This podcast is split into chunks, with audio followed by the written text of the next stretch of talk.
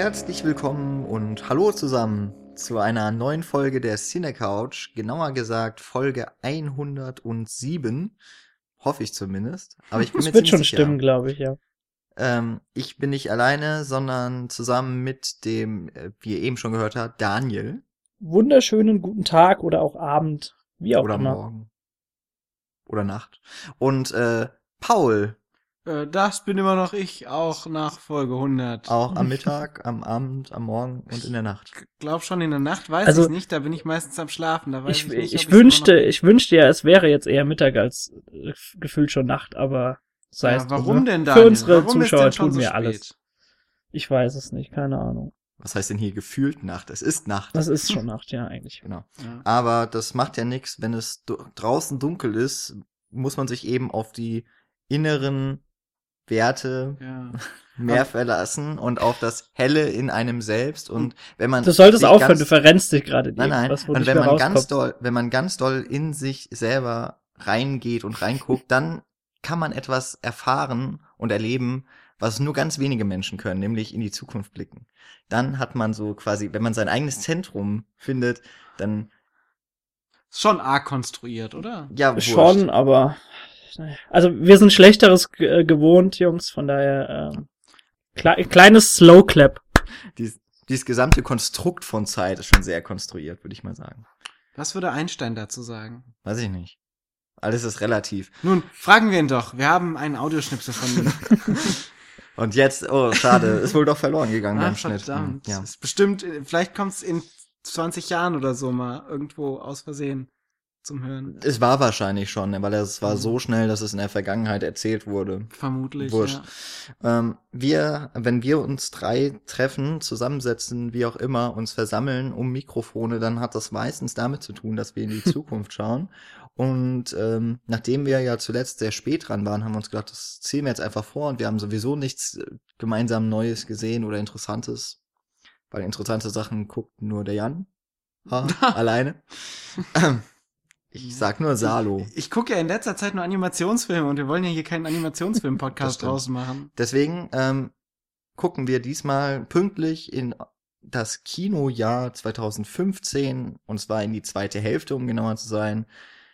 Äh, von Juli bis September geht die Vorschaureise Right. dieses Mal. Und das ist trotz äh, dem eigentlich ja schon befürchteten Sommerloch, das dann ja schon noch so im Juli mitschwingt, würde ich mal sagen, und August meist auch noch Ja. ist es diesmal doch ganz gefüllt und deswegen ähm, genug der Vorrede hin zur Vorschau. Und zwar angefangen mit dem Juli und einem von Daniels Genau. Ja. Leibgerichten wahrscheinlich. Ja, also du sagst es ja schon so ein bisschen, das, das Sommerloch blüht uns schon so. Und, äh, Also wenn ich auch jetzt gerade nochmal die, auch über die Liste drüber schaue, die wir gerade so äh, salopp mal aufgestellt haben. Also ich finde, das hat schon ein bisschen was von Sommerloch, äh, aber dafür sind wir ja da, so die kleinen Perlen auch so am Rande, so am Wegesrande so mitzunehmen teilweise, ne? Also vor Ja, allem ich Paul bin ist dafür da, da. Paul ist dafür zuständig.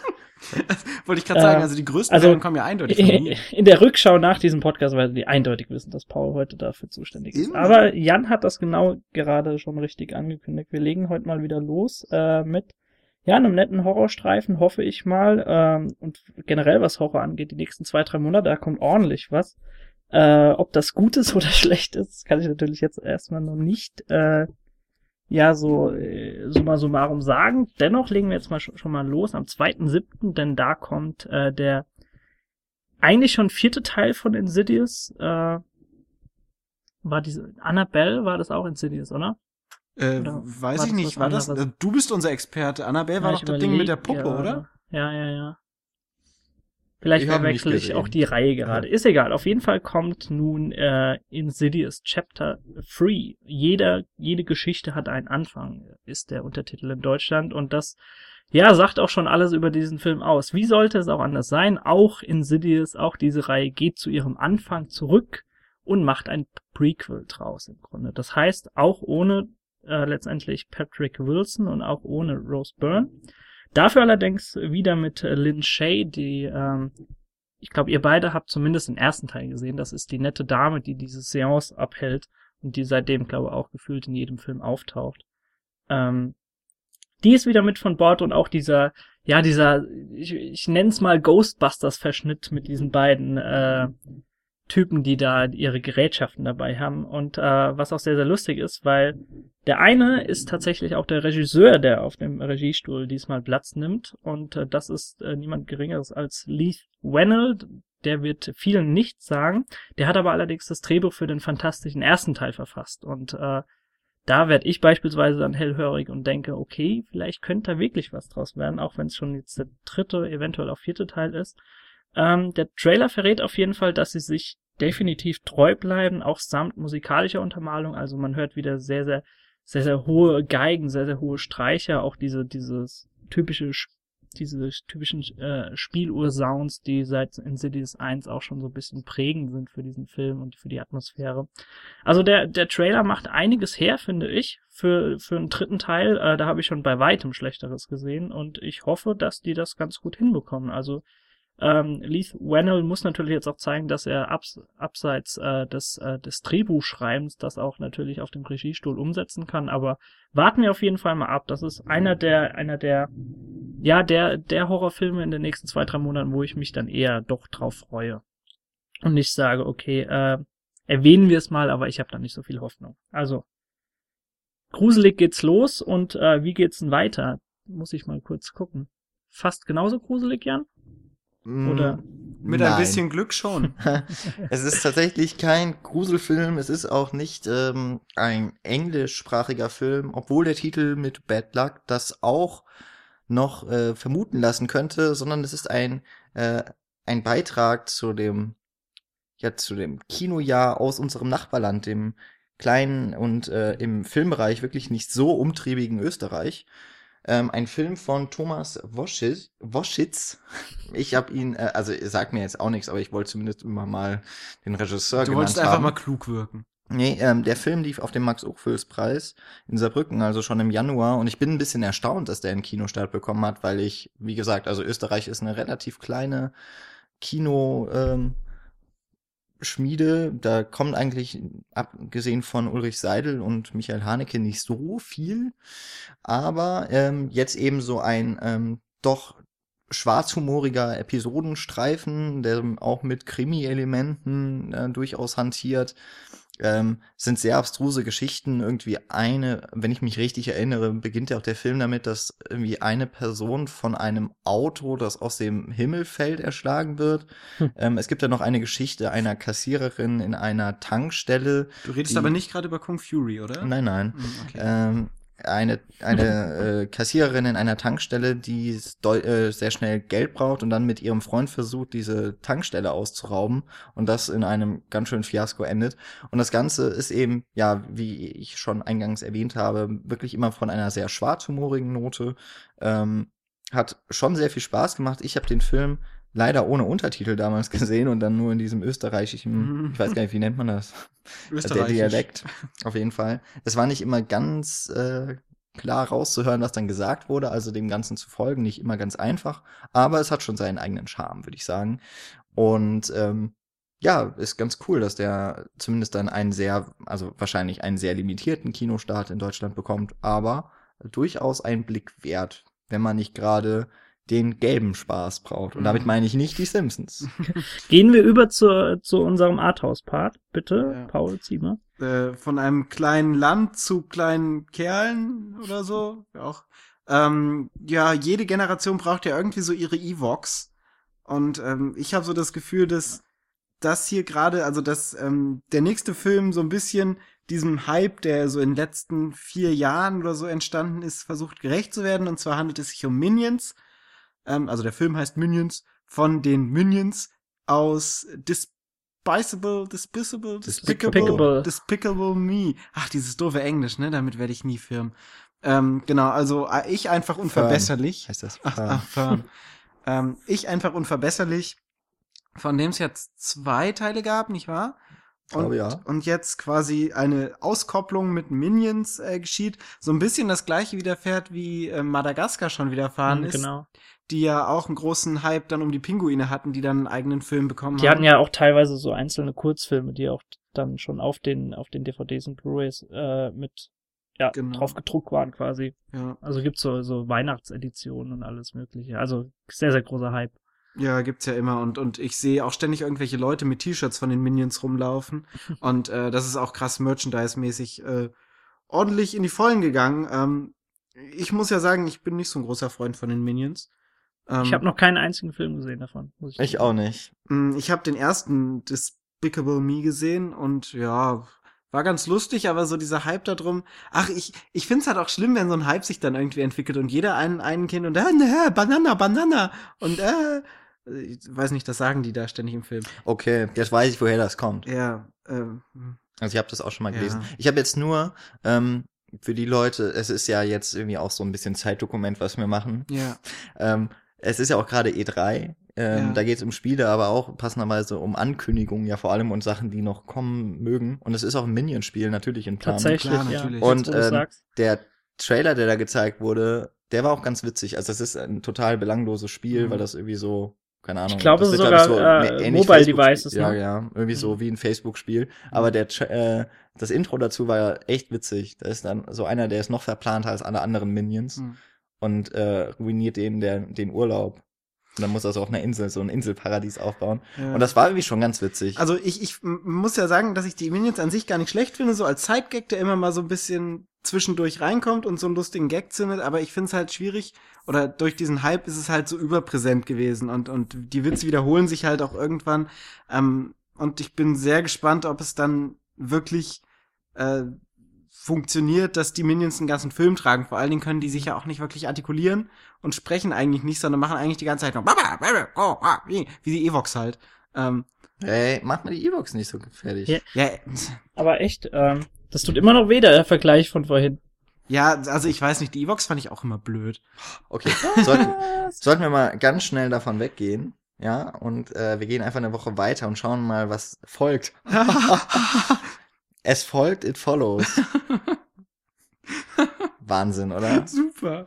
Ähm, das haben auch einige Leute über den Film gesagt, tatsächlich, nämlich, äh, dass It Follows so einer der besten Horrorstreifen der letzten Jahre wäre und Hm. äh, auf dem Fantasy Filmfest hat er, glaube ich, auch den ähm, Publikumspreis bekommen. Also im letzten Jahr lief der äh, auf dem Fantasy Filmfest in, in den deutschen Großstädten, davor auch schon auf diversen Filmfestivals. Und ähm, ich habe den Film auch gesehen, allerdings damals dann nur auf einem Laptop in so einer Mediathek von einem Festival. Und vielleicht lag es daran, dass der Film bei mir nicht so richtig gut angekommen ist. Ähm, ich finde nach wie vor, also es ist so eine, das sollte ich vielleicht gerade mal sagen, also es ist eher ein Horrorfilm, der in seiner Handlung her total regressiv ist. Ähm, es geht nämlich darum, dass so Jugendliche von dem It, also einem undefinierbaren Wesen, verfolgt werden und äh, das eh um ihr Leben trachtet. Und das können sie nur loswerden, indem sie mit irgendjemandem, äh, mit irgendjemandem schlafen. ähm, also es ist so ein bisschen, ja, bloß kein vorehelicher Sex und so. Mhm. Also echt so eine total konservative Haltung, die man so aus den Slasher-Filmen, also so das Final Girl, das immer die, die äh, Jungfrau ist, ähm, erinnert. Ist das dann aber Aber- nicht ja sogar so aufgebaut, dass, äh, dass es irgendwie zurückspringt, äh, also wenn es eine Person Wenn- nicht schafft, das weiterzugeben? Oder Ja, so, genau. Wenn eine Person stirbt, dann, dann kommt es wieder zurück. Hm. Ähm, und das klingt halt eigentlich total lame, aber es ist einer, ich, okay, ich habe jetzt mittlerweile auch äh, The Babadook gesehen. Das war auch ein Film, ein Horrorfilm, der extrem gut äh, audiovisuell funktioniert hat. Und It Follows hat eine der besten Kamera ähm, Leute anscheinend mal im Werk gehabt, die jemals an einen Horrorfilm eingefangen haben. Der Film arbeitet mit These, aber die der mal Film- durchgehen. ähm, arbeitet mit extrem viel tiefen Wirkung und es ist kein 3D-Film. Es ist auch generell ein sehr kleiner Film. Mhm. Ähm, hier habe ich mir auch noch übrigens ähm, äh, aufgeschrieben, dass der Film von David Robert Mitchell ist, um auch dem Regisseur dann äh, seinen Tribut zu zollen. Ähm, wie gesagt, ich war jetzt nicht so der wahnsinnige Fan davon, aber ich würde weiterhin sagen, das ist einer der am interessantesten gefilmte, äh, verfilmte Horrorfilm der letzten Ja. Jahre und durchaus mal einen Blick wert. Mal gucken, vielleicht ob, bekommt er auch einen etwas größeren Re Release. Ich weiß Ihr es könnt, nicht. ihr könnt euch da draußen ja gerne mal den Trailer anschauen. Den habe ich nämlich auch vor kurzem geschaut und ähm, das das sieht man da schon einigermaßen, also dass, dass der Streifen visuell wirklich recht ansprechend ist. Also das, das sieht man auch in diesen zwei, drei Minuten Trailer. Also könnt ihr gerne mal so äh, ein erstes Gefühl dafür ähm, bekommen. Als ich den Trailer und so die, den Inhalt generell so ein bisschen äh, aufgesaugt habe, ähm, hat mich das extrem stark so an, an dieses generelle, äh, diese, also an diesen Flick erinnert von äh, Ringu und The Ring und so weiter. Weil du da mhm. ja auch so die, die ja, die, die Kassette, genommen, ne? die Kassette und so die, die, den Tod, beziehungsweise de, dem Tod von der Schippe springen musst, indem du es an jemand anderen weiterreichst. Also, ähm, ich bin mal gespannt, wenn ich den Film sehe, ob, ob es dann allzu viele Parallelen gibt, äh, die dann irgendwie stören, was das angeht, aber du hast ja gerade gesagt, dass ähm, ja, hast ja, hast ja genug äh, geäußert, äh, wie der Film eigentlich zu sehen ist und das rein visuelle, wenn das so ansprechend ist, freue ich mich natürlich darauf, den dann dazu zu schauen auch. Ja.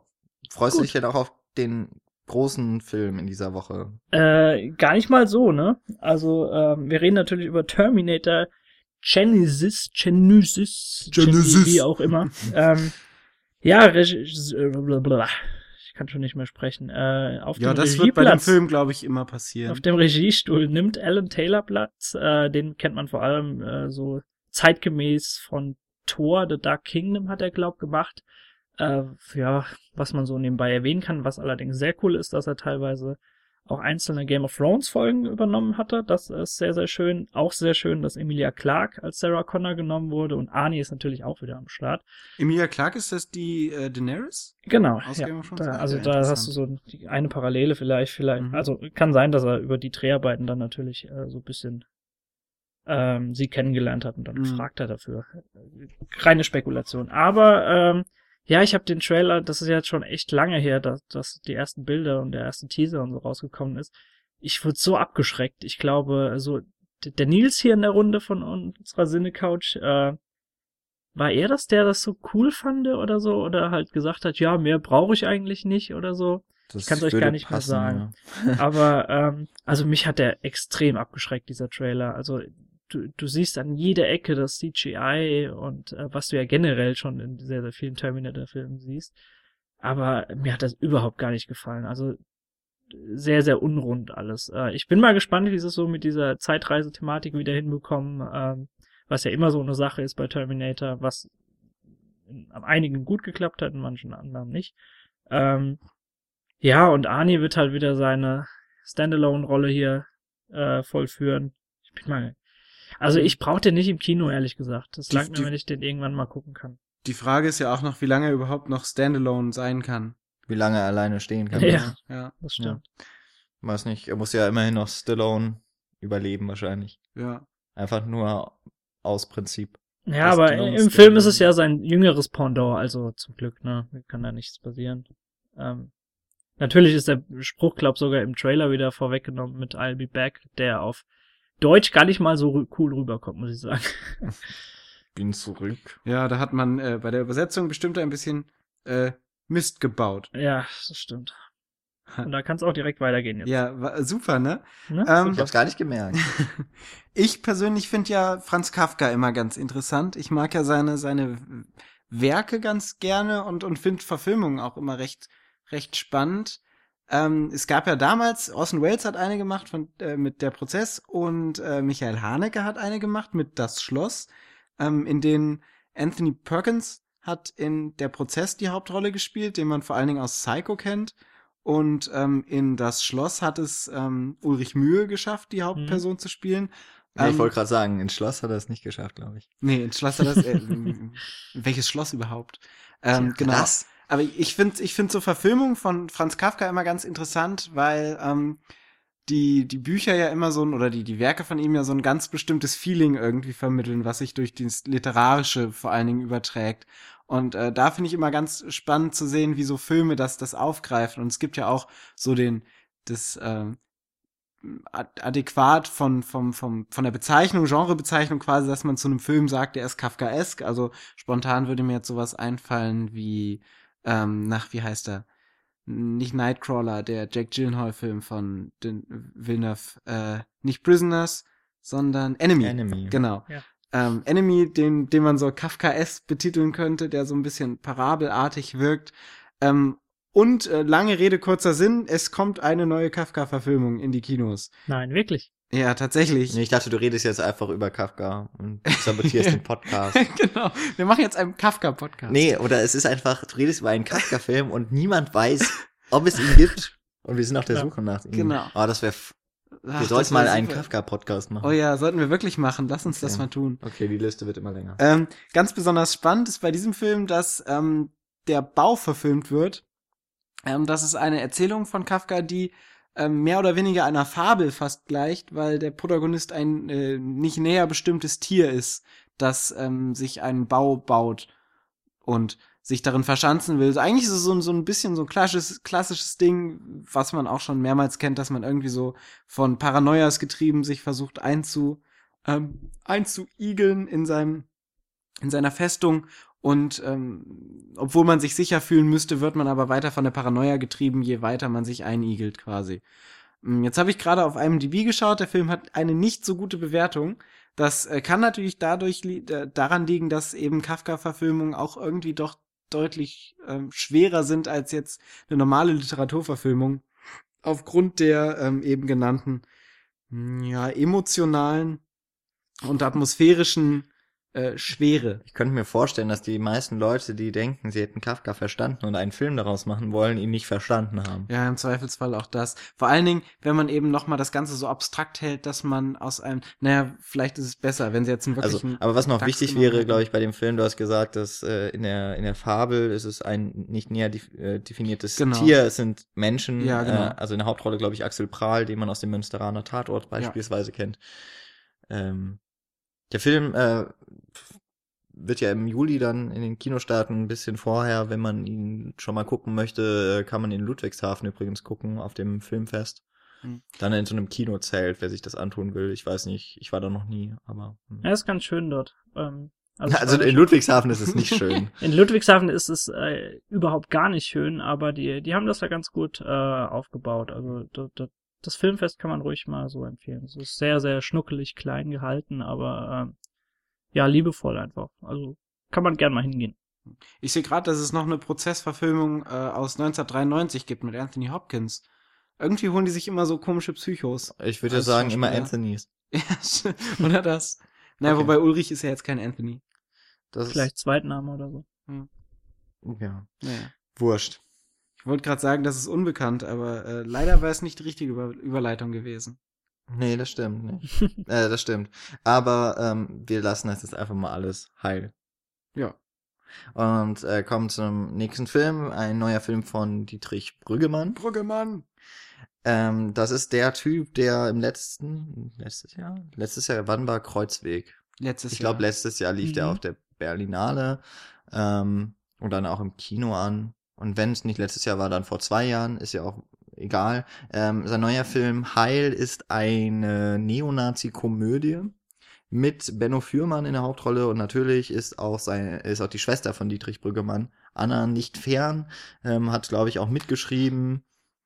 Und Ja. Robert Gwistek spielt natürlich wieder mit. Ja, und auch sein Vater spielt mit. Oh, ähm, also so die, die typische Versammlung eigentlich von der Gruppe so um Dietrich Brüggemann eben ist mit dabei. Ähm, der Trailer, den es ja schon länger gibt, hat mich allerdings nicht so überzeugt. Also ich mochte ja sehr Dreizimmerküche Bad, der irgendwie so perfekt äh, auch das Leben so von Mitzwanzigern, Studenten, die nicht wissen, wo sie hinwollen, also echt äh, super gezeigt hat mit so ganz vielen Wohnungswechseln. Also eigentlich, wenn man eine Wohnung sucht in Berlin, sollte man den Film gucken und man weiß schon mal, wo man und wo man nicht wohnen will. Ähm, in dem Fall muss ich sagen, irgendwie war das nicht so richtig witzig, war nicht so richtig bissig und da, also wenn man halt eine Komödie über Neonazis macht, dann sollte man das schon sehr gut machen. Ansonsten hat man halt ein Thema, das äh, gerade sowieso noch relativ diffizil ist mit ähm, der der noch Zeitgeschichte jetzt ja so und aktuell. Pegida-Stuff und so. Ja, und eben auch den Neonazi-Morden noch von vor, ich glaube auch zwei Jahren ist es schon her. Mhm. Ähm, ich weiß nicht, ich hoffe mal, dass es, äh, dass sie einfach die guten Gags äh, sich aufgehoben haben oder dass sie sich erst im Laufe des äh, so einer Szene richtig ergeben. Ich fand halt den Trailer leider wirklich lahm. habe gerade in der, in der Hm. ähm, Auflistung von Schauspielern noch gesehen, dass T.S. Ullmann dabei ist. Naja, der wird wahrscheinlich, also sonst, also es ist ja immer, also soweit ich weiß, ist ja, äh, jetzt überlege ich gerade, ist äh, nicht, die Musik vom Trailer ist entweder was von T.S. Ullmann oder von Markus Wiebusch. Hm. Ähm, und von Tomte ist ja sowieso immer, oder es Mhm, war was von Tomte, ja. kann auch sein. Auf jeden Fall ist ja immer irgendwie auch Tomte Musik Mhm. mit drin, also Brüggemann und die Leute, also vor allem auch T.S. Ullmann sind ja sehr dicke Ach so, dick fand ich den jetzt gar nicht. miteinander. Ach so. Egal. Hm. Ähm, ja, gehen wir doch lieber in Cyberspace.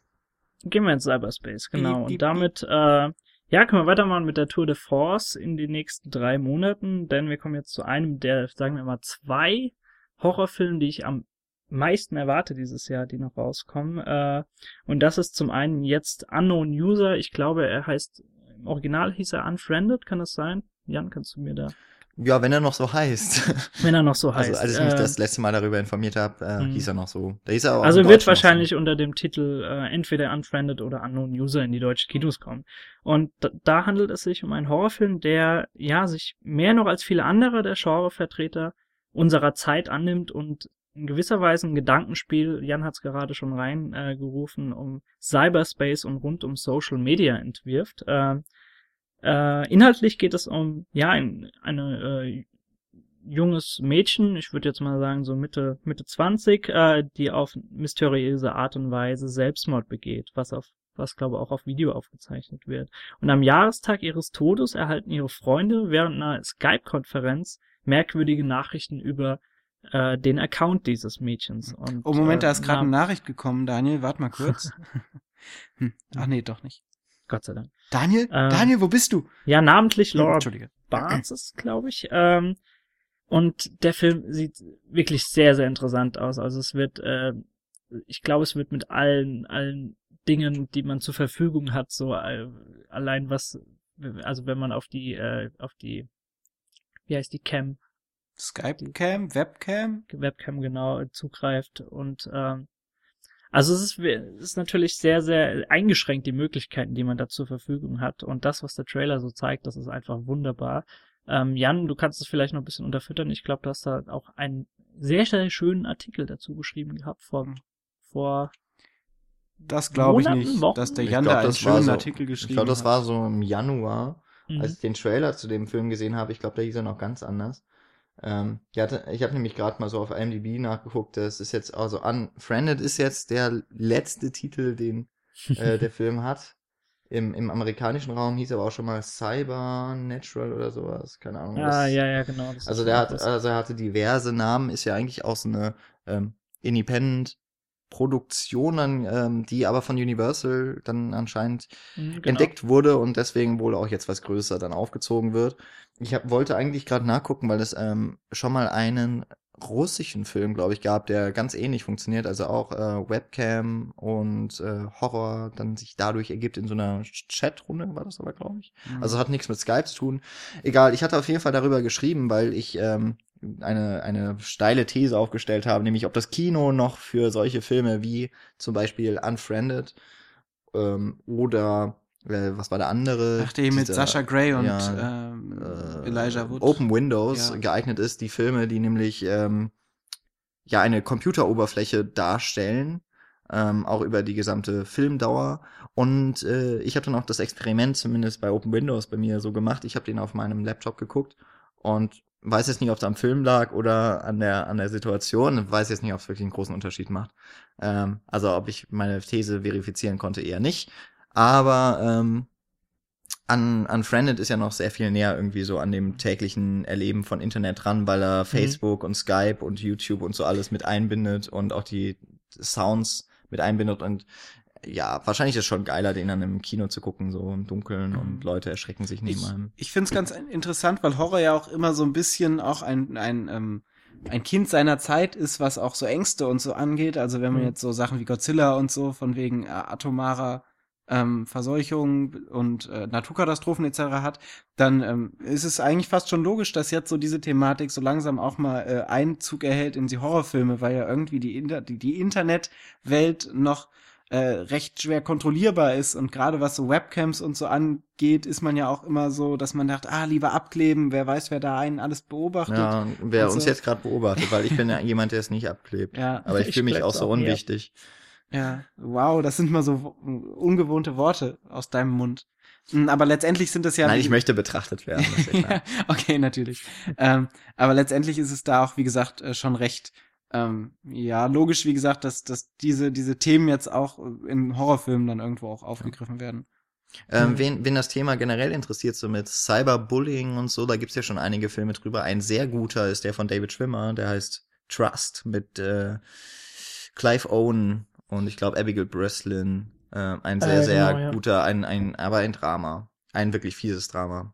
Ja, äh, sei aber hier nochmal jedem empfohlen. Ich hatte den damals äh, gesehen, als du mir den empfohlen hast, und war leider etwas enttäuscht, aber ähm, Ja, hört nicht auf Daniel. vielleicht bin ich auch mit dem falschen Ansatz dran gegangen. Also ihr könnt euch ihn gerne mal anschauen. Genau. Äh, ich werde ihn mal verlinken und ich werde auch schauen, dass ich noch dieses russische quasi Mhm. Vorbild zu Unfriended raus äh, Genau. suche, den es, glaube ich, auf Netflix gibt. Zumindest im amerikanischen Raum. Dürfte es, ja. Ja, wenn man mal rumreist oder so.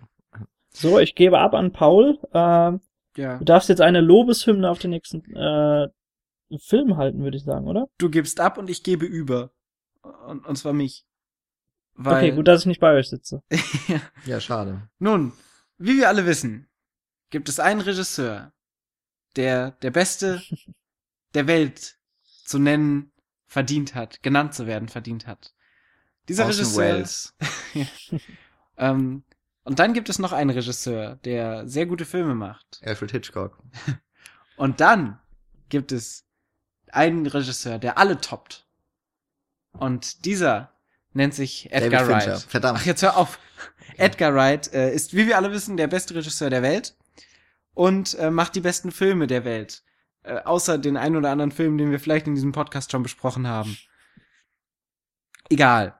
Dennoch gibt es ein Studio, das die schlechtesten Filme macht und den größten Mainstream-Kack auf die Leinwände dieser Nation spült. Nicht wahr, Daniel? Jan, steile These. Aber machen wir weiter. Ja. Ähm, was passiert, wenn wir diese beiden Dinge miteinander kombinieren? Entweder sie ergeben etwas ganz Tolles oder ich rege mich auf am Ende. Äh, Und ich rege mich auf, weil Edgar Wright ähm, hätte einen, den, den ersten Marvel-Film machen können, über den ich mich gefreut hätte oder auf den ich mich auch äh, ein Jahr lang gefreut habe, weil ich en endlich dachte, dass es einen Marvel-Film gibt, äh, der mir auch Spaß macht. Und dann kam vor ja, knapp einem halben Jahr die Nachricht, oder na, fast schon ein Dreivierteljahr. Ich glaube, das ist schon über ein Jahr ist her. das schon über ein Jahr her? Ja, ja. Krass. Sonst wäre der Film ja jetzt nicht im Ja, Kino. stimmt, macht bald. Sinn. Ähm, auf jeden Fall kam vor einiger Zeit die Nachricht, dass Edgar Wright und Marvel sich wegen künstlerischen Differenzen getrennt haben. Und seitdem ist klar, Marvel wird nie einen guten Film machen. Ant-Man wird auf jeden Fall keiner.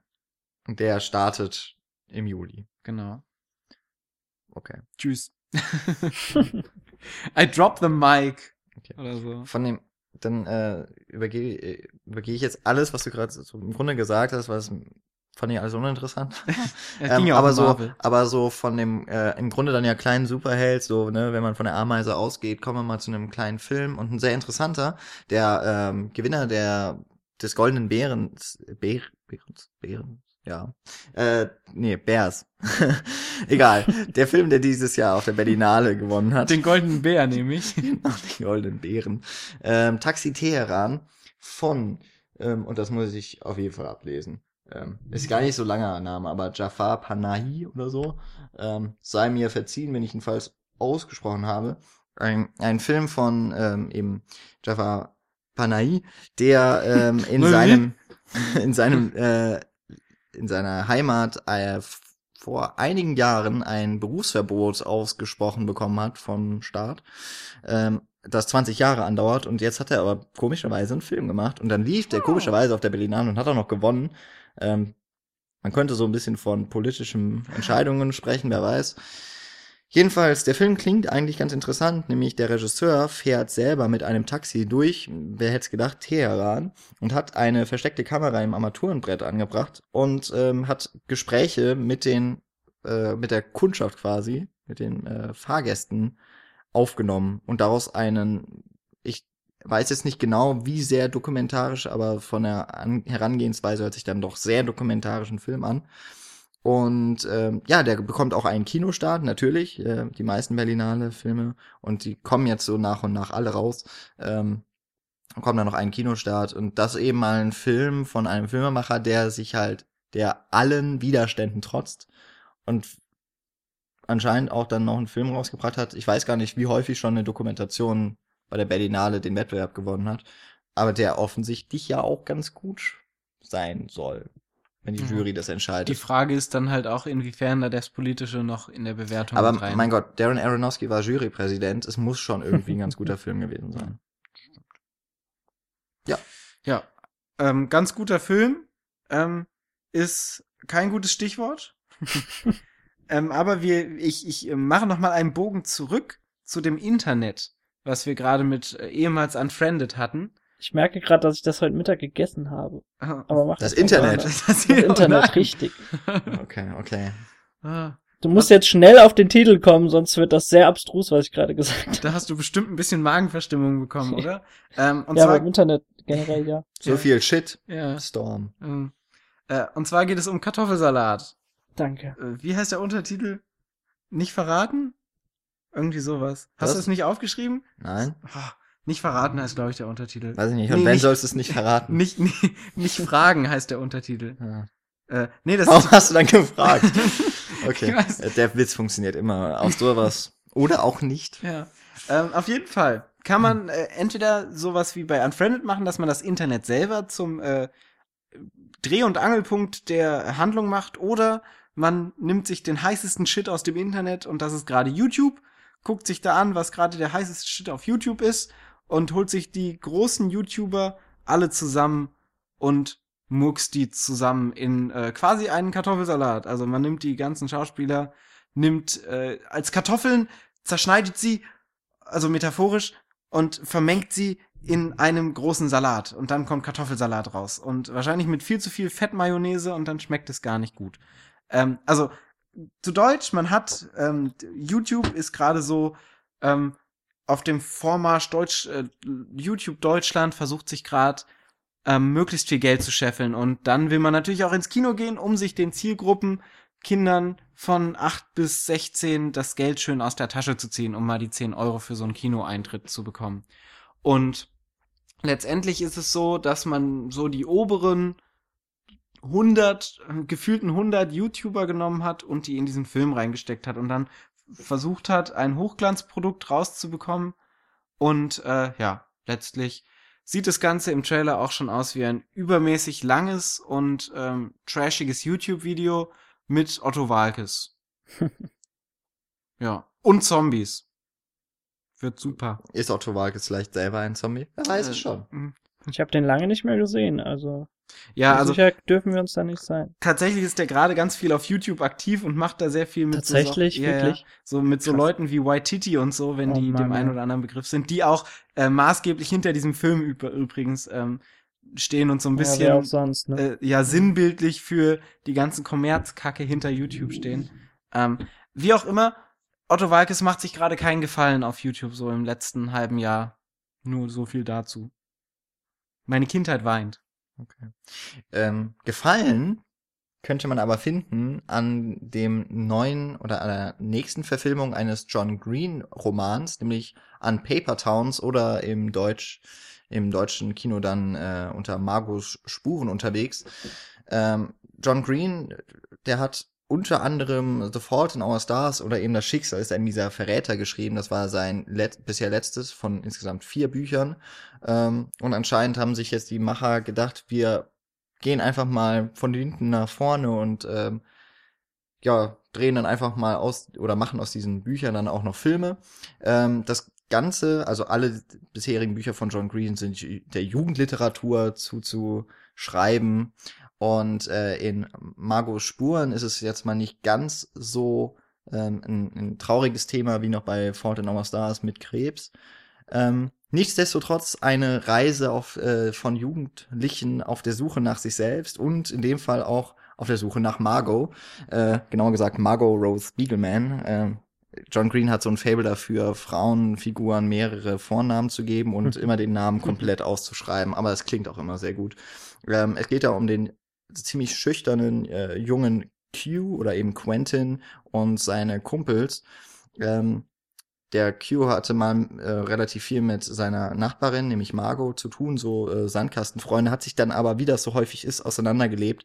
Aber in einer Nacht kommt auf einmal Margot bei ihm ins Schlafzimmer rein, durchs Fenster und bittet ihn, ähm, auf eine Tour zu gehen von äh, lauter Streichen, denn ihr, ihr ehemaliger Freund zu diesem Zeitpunkt dann schon äh, hat sie betrogen und da gibt's jetzt einen Rachefeldzug den sie beiden äh, starten. Und dafür braucht sie ihn als Fluchtfahrer, wie es dann im Film heißt, äh, im Trailer auch schon.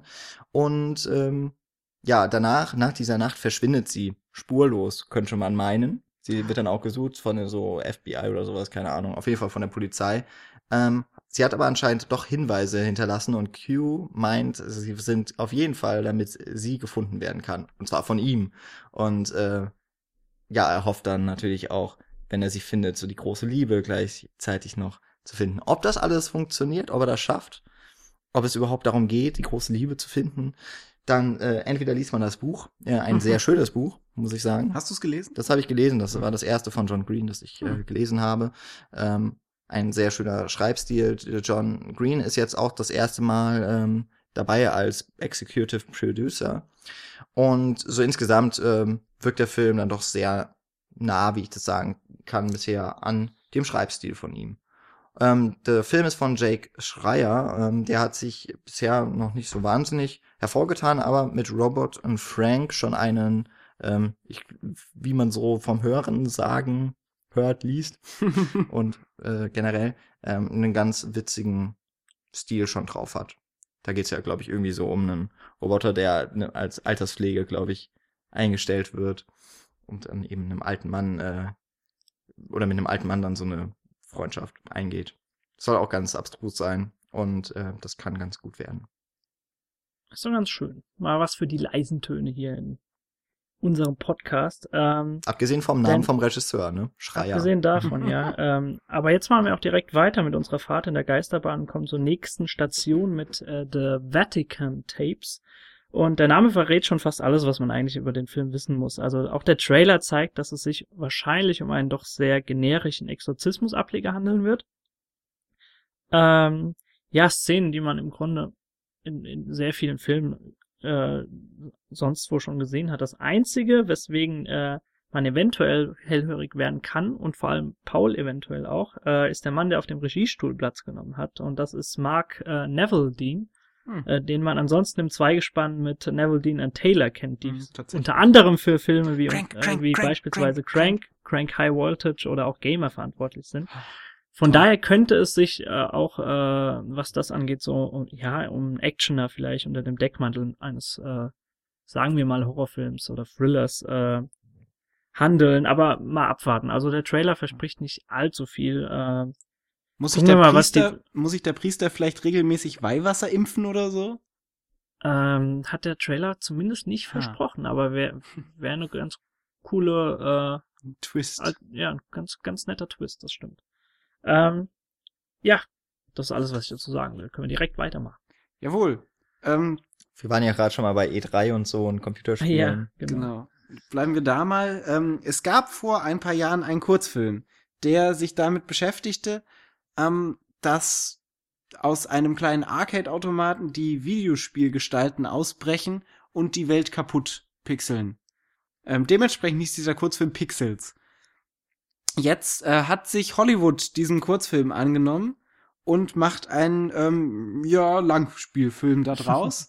ähm, auf dem Regiestuhl Platz genommen hat dafür Chris Columbus, den man vor allen Dingen äh, von den Harry Potter Teilen 1 und 2 kennt, und vor allem auch von Kevin allein zu Haus und äh, Kevin allein in, in New, York. New York, genau. Ähm, was aber auch sehr cool ist, er hat auch das Screenplay zu Die Goonies geschrieben. Genau. Was man immer äh, gerne mal hinten drüber filmen lässt. Genau, kennt man ihn auch. Und ähm, der setzt sich jetzt, setzt sich jetzt an den, äh, an den Regiestuhl. Prinzipiell finde ich das gar nicht mal so verkehrt. Ich mag Chris Columbus eigentlich ganz gern. Ich mochte auch die Harry Potter Teile, die er gemacht hat. Ähm, wenn nur nicht Adam Sandler eine der Hauptrollen spielen würde ja. in diesem vermaledeiten Film äh, zusammen mit Kevin James. Und was mich aber wieder äh, versucht, so ein bisschen auf die entgegengesetzte Seite zu bringen, Peter Dinklage, der auch eine kleine Rolle ähm, darin einnimmt. Natürlich eine kleine Oder- Rolle. Im wahrsten Sinne des Wortes. Äh, Wortes. Wortes. Ähm, Peter Dinklage hat ja auch so, ein- so ein Fable für so kleine Indie- und Nerd-Produktionen. Ähm, wir haben ihn, wo haben wir ihn gesehen? In diesem, Boah, in diesem furchtbaren Nights of äh, Badassdom. ja genau, Bad Knights of Baddaston, genau, ja. genau, diesem Ja, einen furchtbar. Lab-Film, der war echt nicht gut. Hm. Egal, vielleicht wird Pixels besser. Also in Pixels geht es, wie gesagt, darum, dass große Videospielfiguren die Welt kaputt machen und so ein bisschen ähm, an so Sachen wie The Day After the Tomorrow und so diese ganzen Apokalypse ähm, Filme anlehnt, nur dass diese große Apokalypse eben von keiner Naturgewalt ausgeht, sondern von diesen Pixelgestalten wie eben Pac-Man oder Donkey Kong oder den Tetris-Blöcken. Ich find's äh, allein das Poster macht mir schon so viel Lust, mich zu übergeben. Äh, ja, aber ich muss Sieht sagen, auch ein bisschen so aus, als würde sich Pac-Man übergeben. übergeben und nicht, dass er was verschlingt. Ja. Also ich bin auf jeden Fall mal gespannt, wie diese ganzen Spielereien gerade aus den äh, aus den Spielen, die du beispielsweise jetzt schon genannt hast, so in der Realität aufgefangen werden. Also man hat ja teilweise schon so einzelne Bilder gesehen, dass ähm, jeder kennt ja so dieses erste Mario-Spiel, als er noch nicht Mario hieß, sondern Ja, wirklich nur die genau Jumpman, die, wo er diese Treppen und Leitern und so hochsteigen musste. Zu Donkey das, Kong. das haben sie, haben sie, glaube so an, an so einem Wolkenkratzer und so symbolisieren sie das. Und das ist ganz schön, aber ähm, bleiben wir dabei.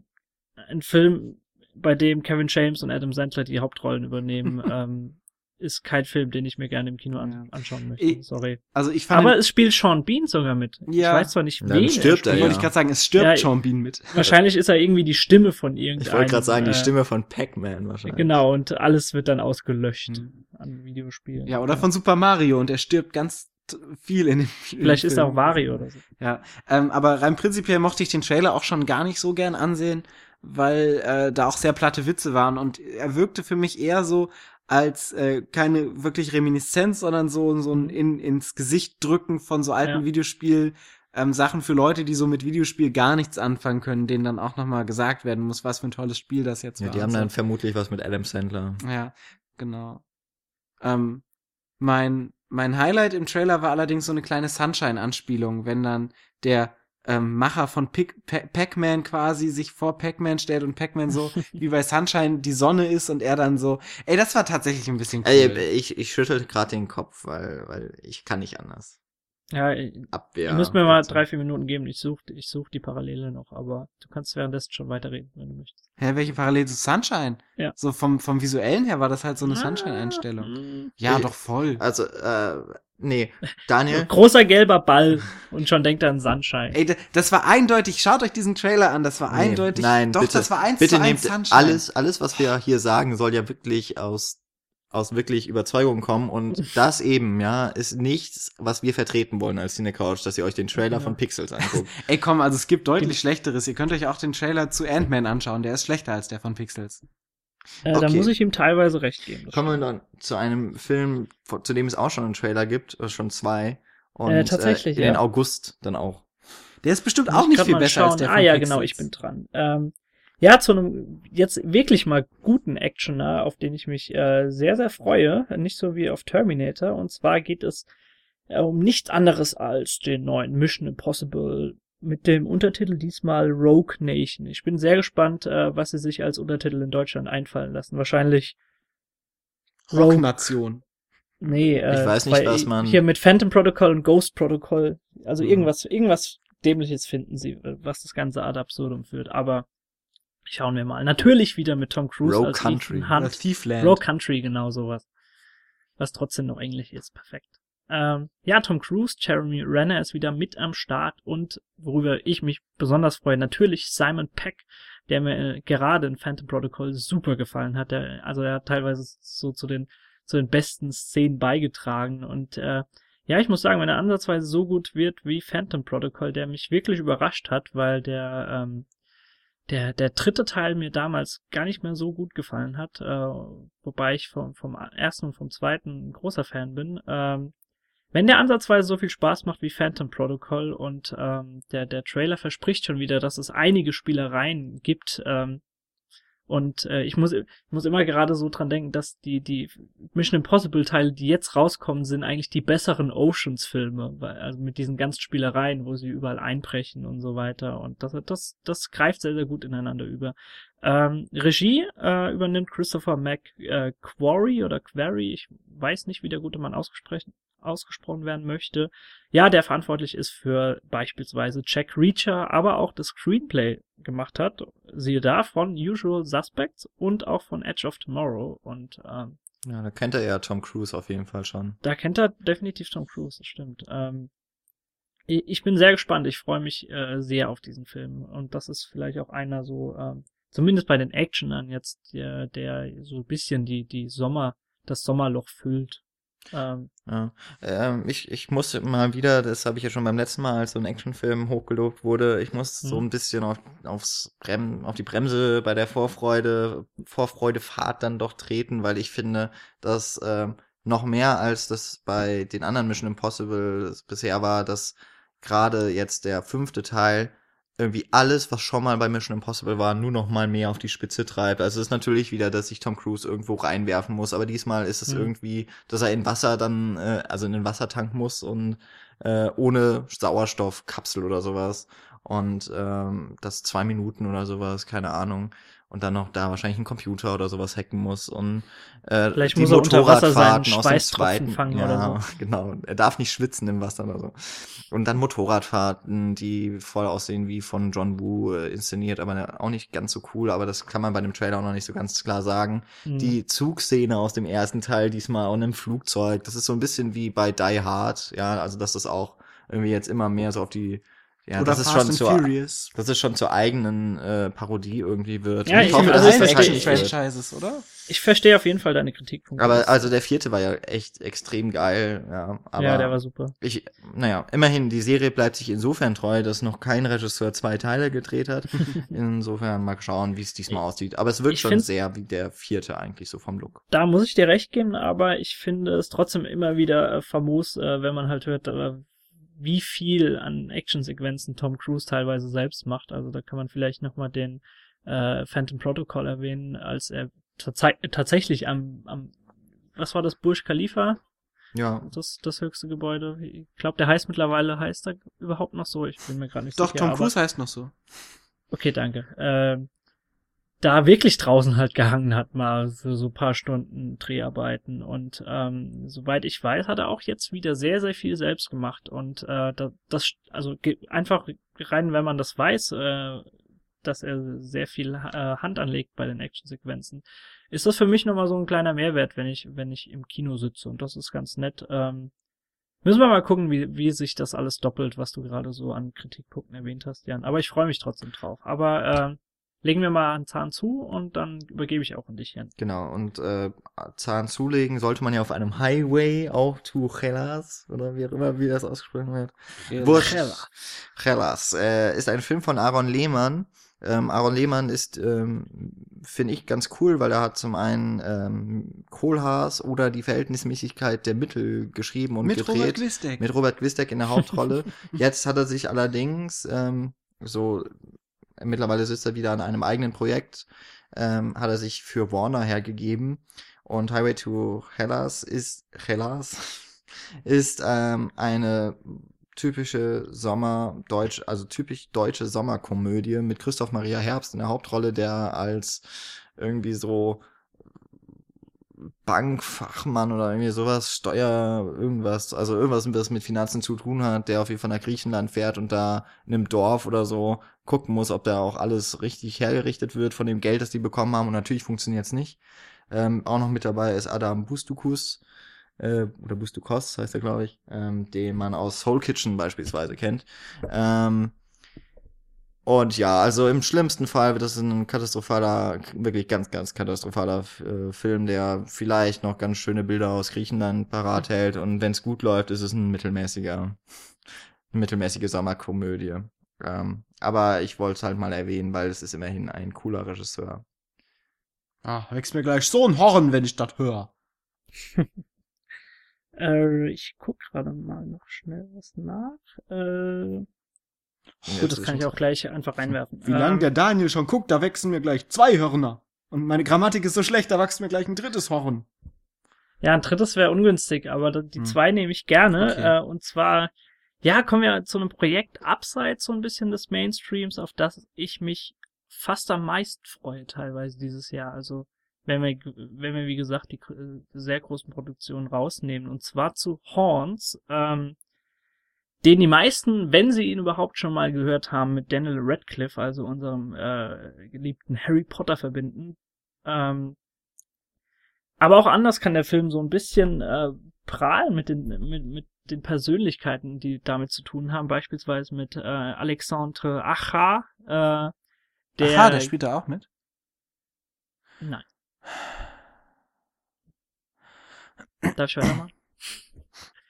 Äh, ja, der in, im Genre kein, kein Unbekannter ist. Der hat da teilweise Filme gemacht wie High Tension oder das Remake von Mirrors, ähm, also Mirrors mit Kiefer Sutherland, äh, was ja ein Remake zu dem, zu dem japanischen Original ist. Äh, Hat er nicht auch mal irgendein Piranha gemacht?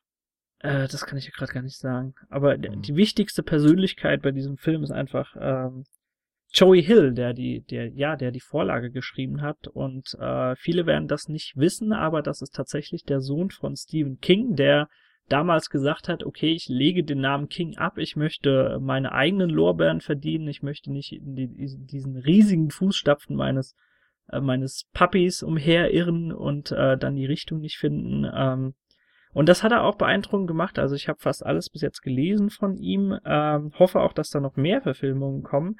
Und Joey Hill, Joey Hill hat es tatsächlich geschafft, ähm, so die, die Genauigkeit von einem Stephen King, was sehr, sehr viele ja ermüdend finden. Also Stephen King schafft es ja im Grunde teilweise über sechs, sieben Seiten zu beschreiben, wie ein Grashalm aussieht und wie er sich im, im Wind bewegt. Ähm, diese Genauigkeit und Detailverliebtheit äh, rüber zu retten, aber trotzdem seinen ganz eigenen Stil draus äh, zu schaffen. Und ähm, mit Horns hat er ein Buch geschrieben, da geht es um ein, ein junges Mädchen, das äh, auf mysteriöse Art und Weise stirbt. Und ihr Freund wird ähm, ja des, des Mordes bezichtigt im Grunde. Und darauf wachsen ihm über Nacht Hörner. Und ähm, diese Hörner, die darf jetzt äh, Daniel Radcliffe zur Schau tragen innerhalb des Filmes, der äh, nun gecastet wurde. Und äh, ich muss ja sagen, Daniel Radcliffe sehe ich abseits von Harry Potter mittlerweile auch ganz gerne eigentlich. Also er hat ja hier diesen, Woman in Black.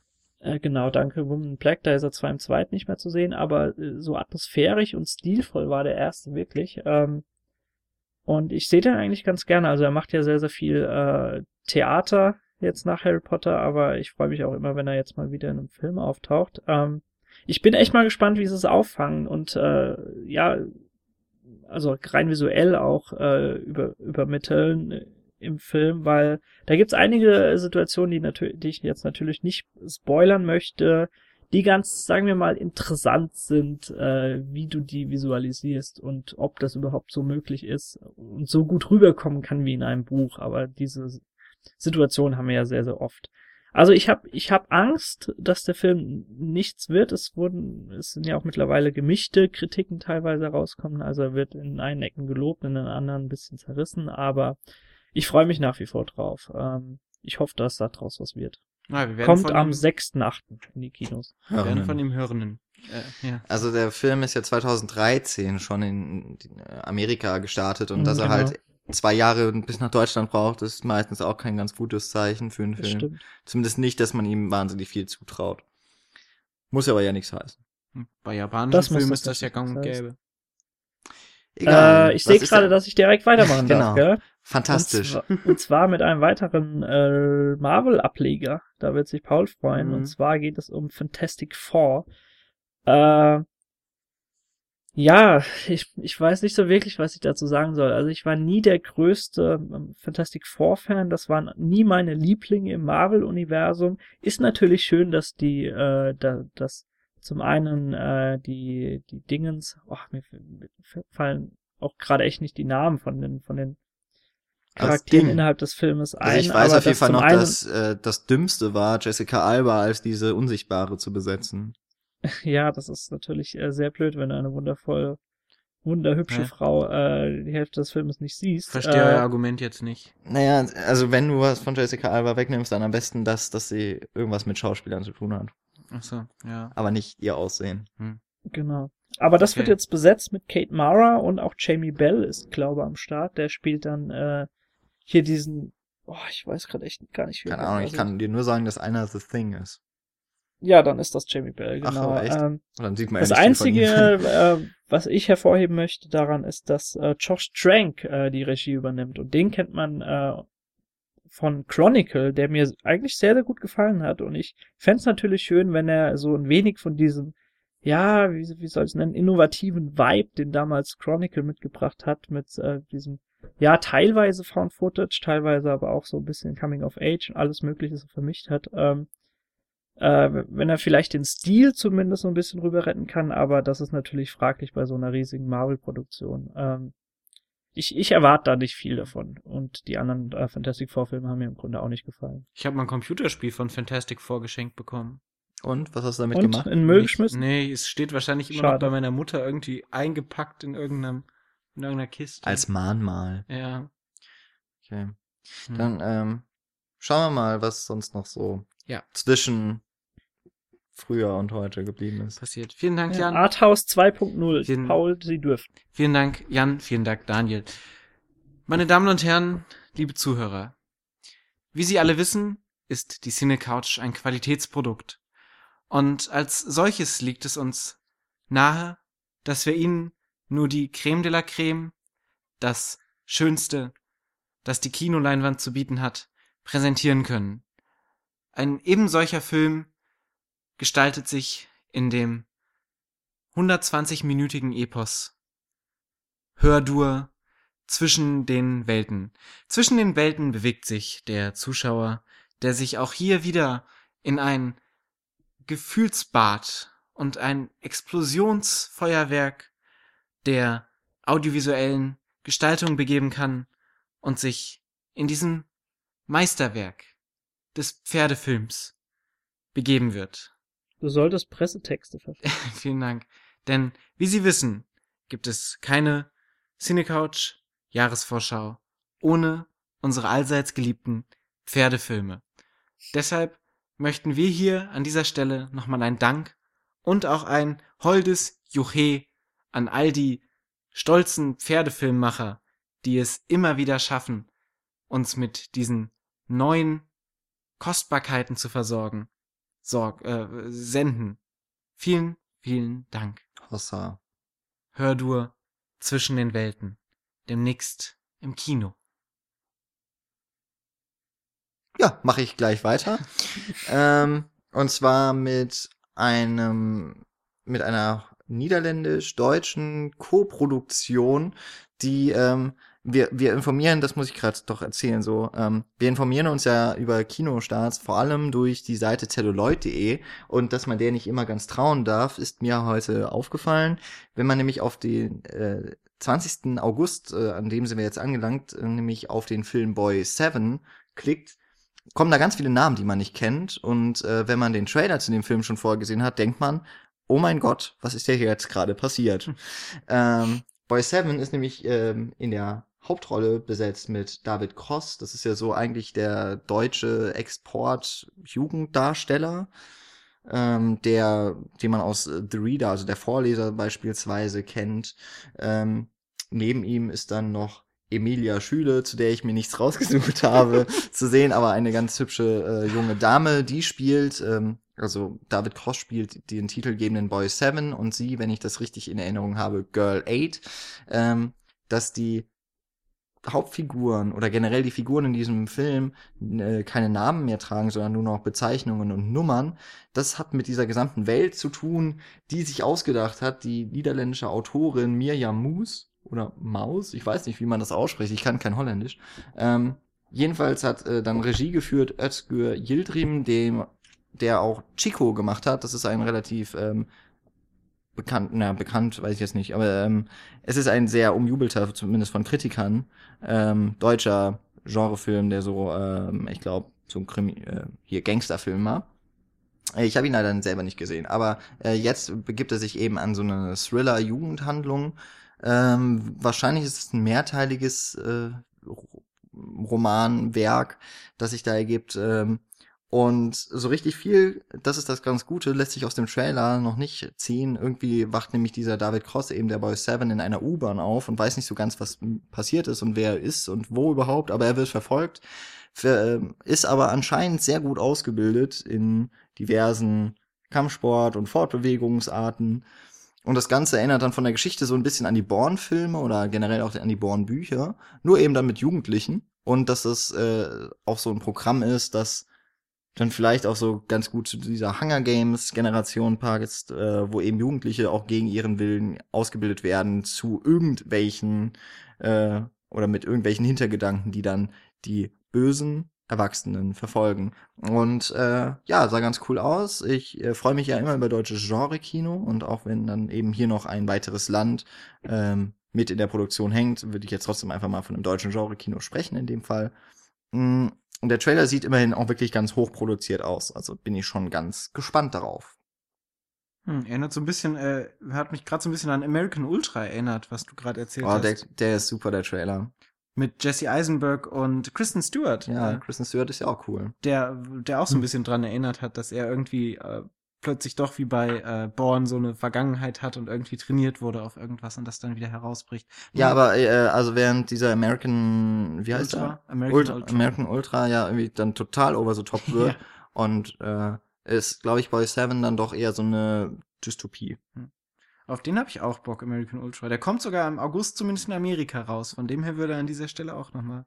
Ja, ist er ja genannt. Aber du wolltest eigentlich über was anderes sprechen. Genau. Eigentlich wollte ich über was anderes sprechen und tatsächlich jetzt mal zu einem Film, äh, den ich qualitativ sogar, vielleicht sogar das eine oder andere zutraue, im Gegensatz zu den anderen Filmen, die ich bisher, äh, außer natürlich äh, Hördur, ähm, erwähnt habe. Ähm, und zwar kommt Southpaw in die Kinos.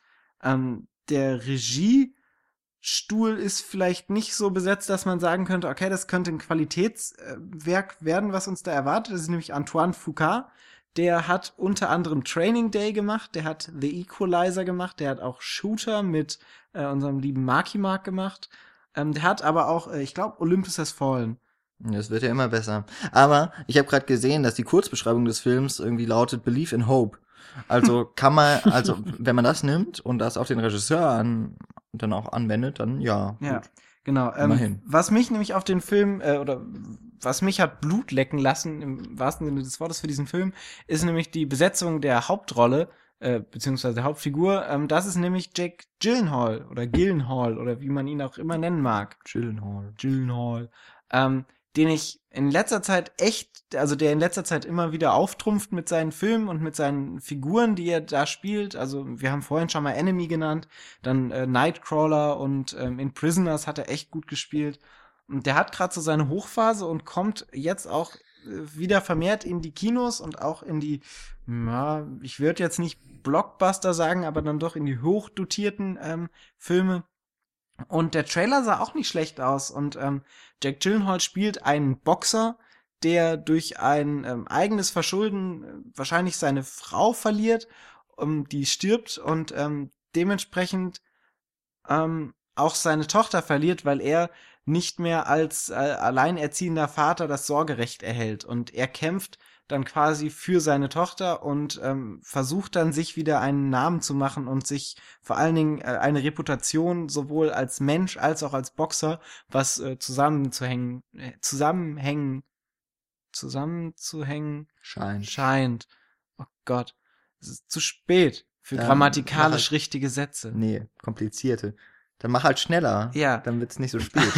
ähm, Jake Gyllenhaal in einer Hauptrolle Relativitätstheorie und so. Ja, stimmt. Kann man sich immer anschauen. Und ich habe echt Bock auf Southpaw. Ähm, ja, wird cool, glaube Klingt ich. aber eigentlich wie The Wrestler. ja, tatsächlich klingt so ein bisschen wie The Wrestler voll. Ähm, aber ich glaube, dass Jake Gyllenhaal diesem Film nochmal eine ganz andere Nuance geben kann, wie The Wrestler, der natürlich auch unglaublich gut ist. Und er wirkt auf jeden Fall, also The Wrestler hat mehr so dramatisch gewirkt und The Wrestler wirkte, äh, The, äh, Sou- Southpaw wirkte jetzt doch mehr actionreicher oder so. Aber Das könnte ja auch an dem Regisseur liegen. ja, durchaus. Mhm. Aber Jack Gyllenhaal. Jack Sehr beeindruckend, wie schnell er zurzeit immer wieder sein, sein Körper in Form und Ja. wieder aus der Form herausbringt. Äh, das haben teilweise auch schon andere vor ihm geschafft, aber ähm, scheinbar hat er da jetzt Gefallen dran gefunden, derart verschiedene Charaktere hintereinander zu spielen, dass er sich da echt immer, ja, so ein bisschen geißeln muss, glaube ich, ne? Ja. Aber wenn, wenn er, wenn er dann so auftrumpft in, in den Film wie äh, zuletzt, dann kann er das gerne machen, wenn de- sein Körper das aushält weiterhin. Das stimmt. Dann komme ich jetzt mal zu was ganz, äh, für mich zumindest in der Vorschau und auch generell, so was ich mir für Filme angucke, ähm, un äh, Typischen? typischen, ist auch schwer für Wörter, merke ich gerade. Ja. äh, für einen sehr untypischen Vertreter, nämlich einer Gaunerkomödie, so, also ich habe es eben auch erst so ähm, entdeckt, diesen Film Masterminds, äh, und zwar durch die Schauspieler, durch ähm, Zach Galifianakis, äh, Oh. Kristen Wiig, Jason Sudeikis und Owen Wilson.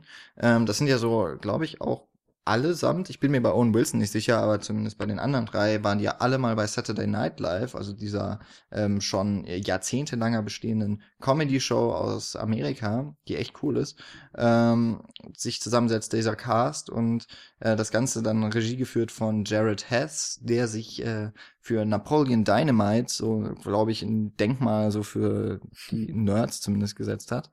Zumindest in Amerika. Ja, ähm, und das Ganze wird jetzt wohl so eine Heist-Gauner-Komödie, ähm, die, wie man es sich als auch schon, wenn man die Namen so hört, das sind ja alles bekannte Schauspieler im, Co im Comedy-Fach, ähm, dass wenn die einen Banküberfall, und das ist es wohl, was sie hier planen, durchführen wollen, dass das nicht so richtig funktionieren wird.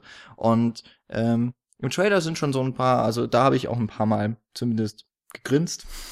Das ist Das ja ist schon, mal Also viel immer bei dir. sehr gut für Ja. eine Komödie. So, aha, aha. Nee, äh, war schon, war schon ganz amüsant. Und ähm, ja, ich meine, das sind allesamt Schauspieler, die, glaube ich, ähm, wenn sie so eine etwas losere Leine dann haben, echt coole Situationen schaffen. Also gerade Kristen Wiig und Jason Sudeikis traue ich da ziemlich viel zu. Ähm, dementsprechend könnte das eine sehr, sehr launige Komödie werden. Weiter geht's. Ach, bin ich schon wieder dran? Ja, jetzt bist du Mhm. schon wieder dran. Okay, ach je. Ähm, ja, nur ganz kurz erwähnt. Hit me. Ja. One more time. Ähm, Im wahrsten Sinne des Wortes. Wir waren vorhin bei Videospielen. Es ist, es ist ein wiederkehrendes Thema heute. Ja, das ist richtig. Ähm, es kommt eine Videospielverfilmung mal wieder in die Kinos. Tatsächlich äh, hat man sich lange so ein bisschen vor direkten Adaptionen von Videospielen ähm, etwas ferngehalten. Mm, Jetzt kommt seit langem mal wieder eine mit Hitman, Agent 47 in die Kinos. Es gab ja tatsächlich schon mal eine Hitman-Verfilmung. Mit Timothy Oliphant. Genau. Grandioser Film. Grandios. Kann nicht schlimmer gewesen sein als äh, die mm, Anderen. mm, Max Payne Max Payne zum Beispiel. Oh Gott, der war ganz schlimm. mit Marky Mark. Ja. Ähm, aber rein prinzipiell finde ich, dass sich zumindest Actionspiele, sowas wie Hitman oder so, doch äh, am ehesten, oder so, m, gut, es ist so ein zweischneidiges Schwert, weil es ja auch ein Schleichspiel ist, genauso wie ein Actionfilm, ähm, aber dass die sich eigentlich immer am meisten eignen für Videospielverfilmungen, weil die dann doch irgendwie so das, naja, ich sag mal, einfachst zu bedienende Genre irgendwie ähm, sind, Action-Passagen zumindest, zumindest das, was was man so am meisten bekommt im Kino. Ähm, was, wo auch die meisten Leute reinströmen, ob jetzt die Qualität gut ist oder nicht. Ähm, deshalb ist wahrscheinlich die, die Auswahl von Hitman jetzt schon eine logische. Ähm, ich bin auch mal sehr gespannt. Also ich finde, Hitman ist für mich auch eine sehr filmische Figur, eine sehr filmische Videospielfigur, die sich ähm, durchaus anbietet und dementsprechend bin ich gespannt. Mehr kann ich da jetzt aber auch zu diesem Zeitpunkt noch nicht zu Oder sagen. ist das jetzt wieder eine Realverfilmung? Ja, genau. Das ist Okay. eine Realverfilmung. Okay. Sah aber schon so von der Optik her durchaus sehr äh, Videospielmäßig aus, glaube ich, wenn ich das richtig im Kopf habe, so mit sehr ja, satten Farben und auch wieder so einer Blau-Rot-Kontrastierung und Yay. okay. Ich sehe da aber gerade sehr viel Potenzial äh, für dieses Thema. Also wir sollten echt mal äh, Nils anhauen und äh, das Thema Videospielverfilmung mal in einem Podcast so. abhandeln. Ich finde durchaus, es ergibt sich demnächst auch ein zeitlich äh, interessanter Kontext dafür. Wenn im 30. äh, Juni beziehungsweise am 1. Juli in Frankfurt die Sonderausstellung Film und Games ein Wechselspiel startet, um dafür gerade mal ein bisschen Werbung zu machen. Äh, Nee, wir sind schon im August. Ach verdammt, aber da läuft sie immer noch. Hm, Okay. Den ganz, das ganze Ja, Jahr gut, über. nochmal gerettet. Ja, ich würde mal sagen, wenn dann Assassin's Creed die Verfilmung rauskommt, dann könnt ihr euch ja mal überlegen, ob das sich vielleicht dann auch noch mal Ja, eignet. oder World of Warcraft kommt ja auch demnächst. Hier, sehr, sehr gute Überleitung, Jan, ohne es zu merken. Das war Äh, gemerkt. Das war gemerkt, dann Mhm. Chapeau. Und zwar unsere Parallele nennt sich äh, namentlich Michael Fassbender, äh, der ja in Assassin's Creed Film die Hauptrolle übernehmen soll. Das tut er auch in dem Film, den ich jetzt vorstelle, der am 27.8., soweit ich weiß, rauskommt, nämlich Frank. Frank. Äh, Hat nichts mit Frank Hasen zu ist tun. Der, der, nein, tatsächlich nicht, aber es ist fast genauso lustig. Äh, Frank ist der, lustigerweise tatsächlich der Kopf einer Band. Äh, und es, es, es handelt sich auch so um so eine Bandkomödie im Grunde. Und Frank, ja, ist ein sehr, sehr komischer Kauz. Er hat nämlich ähm, einen riesigen, klumpigen Porzellankopf aufgesetzt, was sehr, sehr abstrus aussieht, auch innerhalb des Trailers. Und ähm, da kann man natürlich jetzt erstmal überlegen, hm, ist das sehr gut, einen Michael Fassbender nur auf Stimme und Gestik zu reduzieren, wobei er äh, Mimik und so weiter natürlich auch sehr gut beherrscht. Ähm, da bin ich mal, also da bin ich ein bisschen skeptisch, was das angeht. Ähm, bin natürlich mal gespannt, was sie aus dieser Bandkomödie machen. Also äh, ich glaube, es geht inhaltlich dann darum, dass Domhnall Gleeson, den ich zurzeit ja sowieso feier, äh, wegen so Filmen wie About Time und auch jetzt äh, gerade vor kurzem Ex Machina, ähm, ja, als, als, ich glaube, ich weiß gerade gar nicht, was er in dieser Band übernehmen soll. Auf jeden Fall kommt er da dazu, soll irgendjemanden ersetzen und äh, kommt, also hat dann zum allerersten Mal mit äh, Frank zu tun und äh, sieht dann erstmal, was für ein sehr komischer Kauz das ist. Und sie sollen dann, glaube ich, ein, ein, ja, ein, äh, ach, ein Album, so, ein Album aufnehmen und äh, da geht es scheinbar auf eine sehr, sehr, auf ein sehr, sehr absurdes Abenteuer dann, dieser Film. Und äh, ich, also ich weiß nicht, in welche Richtung dieser Film dann tendiert. Ich habe jetzt von, hast du, Jan, das vorhin erzählt, dass dass Nils und hier unsere nominelle Frauenquote, die Michi, äh, dass die den Film schon gesehen haben auf Netflix US, glaube, und gar nicht mal so angetan waren davon, gell? Wenn ich, ja, so? also ich würde jetzt meine Hand nicht ins Feuer legen, dass das so war. Okay. Also zumindest, also sie haben Also sie waren gesehen, auf jeden Fall nicht derart euphorisch, So habe ich äh, das in Erinnerung. Dass sie ihn direkt nochmal geschaut haben. Okay. Genau. Ähm, also, ihr könnt euch gerne mal den Trailer geben. Äh, also man muss schon schmunzeln, klar, äh, wenn, man Michael Fassbender mit so einem riesigen äh, Dots da auf dem Kopf sieht. Äh, was sie draus machen, äh, müssen wir dann erstmal abwarten. Ähm, wird auf jeden Fall ein Film sein, der unter ferner Liefen äh, dann in die Kinos kommt. Also am 27.08., falls es ihn interessiert. Und dann können wir auch direkt weitermachen. Genau. Noch äh, der letzte Film, der auch auf jeden Fall nur sehr kleinen, begrenzten Kinostart haben wird. Ähm, ich breche mal wieder eine Lanze für äh, deutsche Dokumentarfilme. In dem Fall Lachheim. Ähm, aufs Leben, Ausrufezeichen.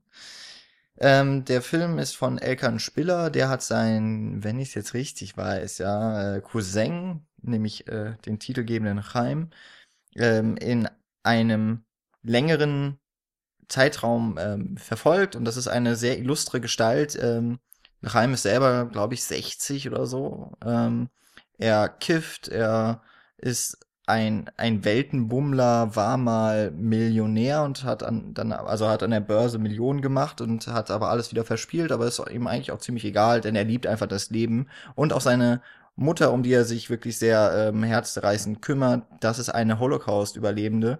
Ähm, sie lebt äh, mit ihm in den Niederlanden ähm, und äh, was eine sehr tragische Geschichte noch ist, ähm, die Schwester von Chaim, äh, die schon vor einigen Jahren gestorben ist, aber das, da bringt das nicht übers Herz, das seiner Mutter auch zu beichten. Ähm, das ist so noch eine Lebenslüge, die er quasi dann aufrecht erhält für seine Mutter, ähm, was äh, immer auch so einen sehr traurigen und einen sehr ernsten Unterton gibt. Aber auf der anderen Seite stecken sowohl Chaim als auch seine Mutter noch vor, ja, voll Lebensfreude, was man, also auch vor allem, weil sie eben diese Gräuel aus dem KZ erlebt hat, was man ei- eigentlich gar nicht zutrauen würde. Und so ist es eigentlich ein Film, der mitunter auch deutsche Geschichte ähm, mit auf, äh, aufarbeitet, aber ähm, sich nicht darauf verlässt, sondern einfach nur ja wirklich eine, eine Ode auf das Leben darstellt. Und das in Form eines, einer sehr, sehr schönen Dokumentation.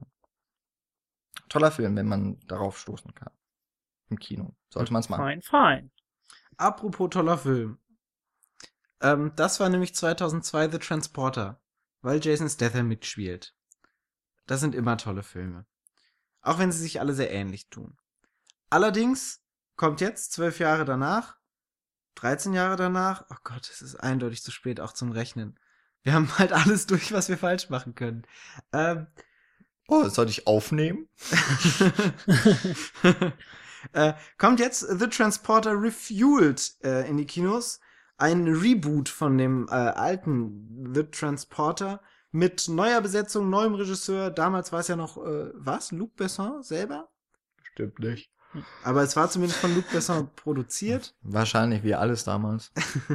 ähm, genau, The Transporter hat ja eine lange Leidensgeschichte. Da gab es dann Teil, drei Teile mit äh, Jason Statham. Dann gab es eine Serie tatsächlich, eine TV-Serie. Mhm, Ab 2012 lief die, glaube ich. Genau. Und jetzt kommt quasi das Reboot, um der Serie zu neuem Schwung zu verhelfen. Ähm, drehen tut das Ganze der damalige Cutter vom dritten Transporter-Teil. Oh je, oh je. der dann den Regieassistenz von der Serie übernommen hat und jetzt wohl gedacht hat, ach komm, jetzt kann ich ich kann auch ja mal, nichts anderes außer The Transporter. Genau. Jetzt kann ich auch mal äh, The Transporter äh, komplett Regie führen. Doch er hat tatsächlich Brick Mansion äh, Regie schon geführt. Das war einer der letzten Filme mit Paul Walker, dieses ähm, ja Parkour-Action-Ding damals vor einem Jahr. Hm. Ähm, genau. Ja, weiß ich nicht, wird bestimmt blöd, weil Jason Statham nicht die Hauptrolle spielt. Wie fast jeder Actionfilm ohne Jason Statham. Wie generell jeder Film ohne Jason Statham und bei dem Edgar Wright nicht Regie führt. genau. Jetzt, jetzt wollte ich hier das Ding wieder wegklicken und jetzt habe ich das aus Versehen in meinem Handykalender eingetragen. Diesen doofen Terminstart. Das will Okay. ich gar nicht. Dann überspiele ich das Ganze jetzt und ähm, übrigens sind wir schon im September angelangt. Ähm, ich habe vorhin schon mal den Berlinale Gewinner ähm, erwähnt und äh, im letzten Podcast zur Vorschau ja auch schon mal Victoria, beziehungsweise auch im letzten Podcast, den wir besprochen haben. Also jetzt kommen halt wirklich die Berlinale Filme ins Kino, auch der Beitrag von Werner Herzog, der im Wettbewerb lief. Ähm, allerdings keine, Deu keine deutsche Produktion, also abgesehen vom Regisseur ist das Ganze sehr international geprägt.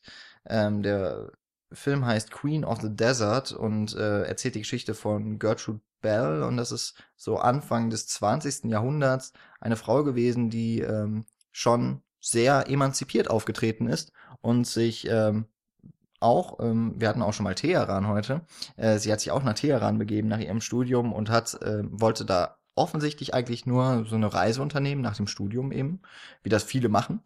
Ähm, aber ist dann dort auch geblieben und hat sich dann mehr oder weniger auch zu einer, also erstmal auch als Autorin und dann später aber auch durchaus als in, in, der- Politik dann bewiesen und wurde ähm, mit zu einer der wichtigsten Frauen oder politisch mächtigsten Frauen ihrer Zeit ähm, gespielt und verkörpert wird sie von Nicole Kidman, die sich ja mittlerweile auch deut doch wieder mehr ins Rampenlicht stellen kann, auch weil ihr, ihre Mimik wieder funktioniert.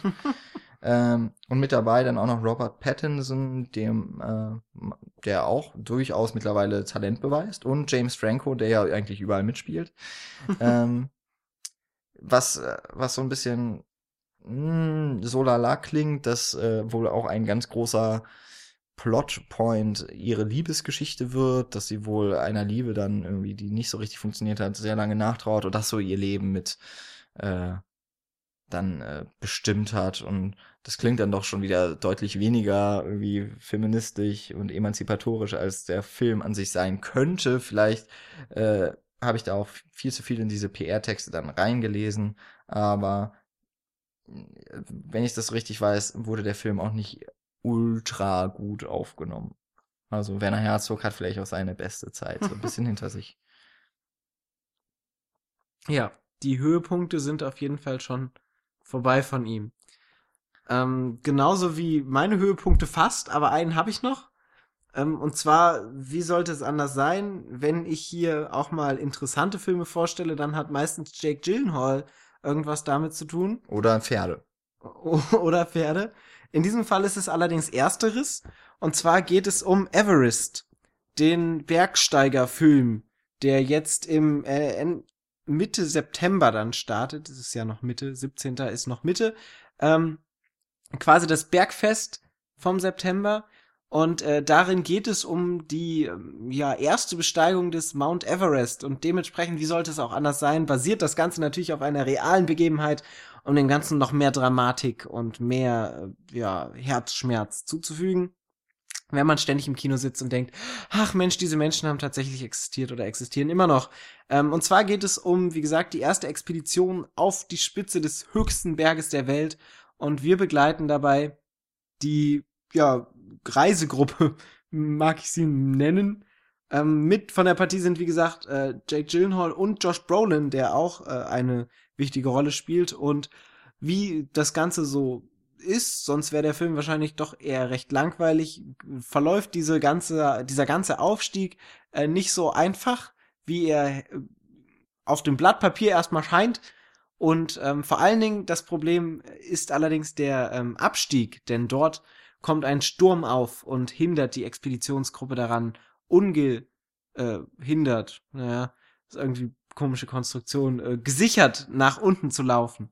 Und ähm, darin gibt sich dann diese Spannung des Filmes. Doch ich, ich fand den Trailer, der war auch wieder so ein bisschen überdramatisiert mit irgendwelchen Wörtern, wo dann auch Hope, Love, äh, Family ähm, und sowas dann einfach so blind eingeblendet wurde Hollywood. am Ende. Ja, so in, in schneller Folge. Das war ein bisschen lustig. Ähm, aber vielleicht wird der Film trotzdem ganz spannend. Kann man sich mal äh, tun, antun. Vor allen Dingen ist wieder äh, Jack Gyllenhaal in einer anderen körperlichen Verfassung da. Wieder recht schmal ähm, auf dem Weg nach oben, an die Spitze. Ja, und in einer, in einer hoffentlich anderen Verfassung als zuletzt sieht man dann in Black Mars äh, Johnny Depp mal wieder.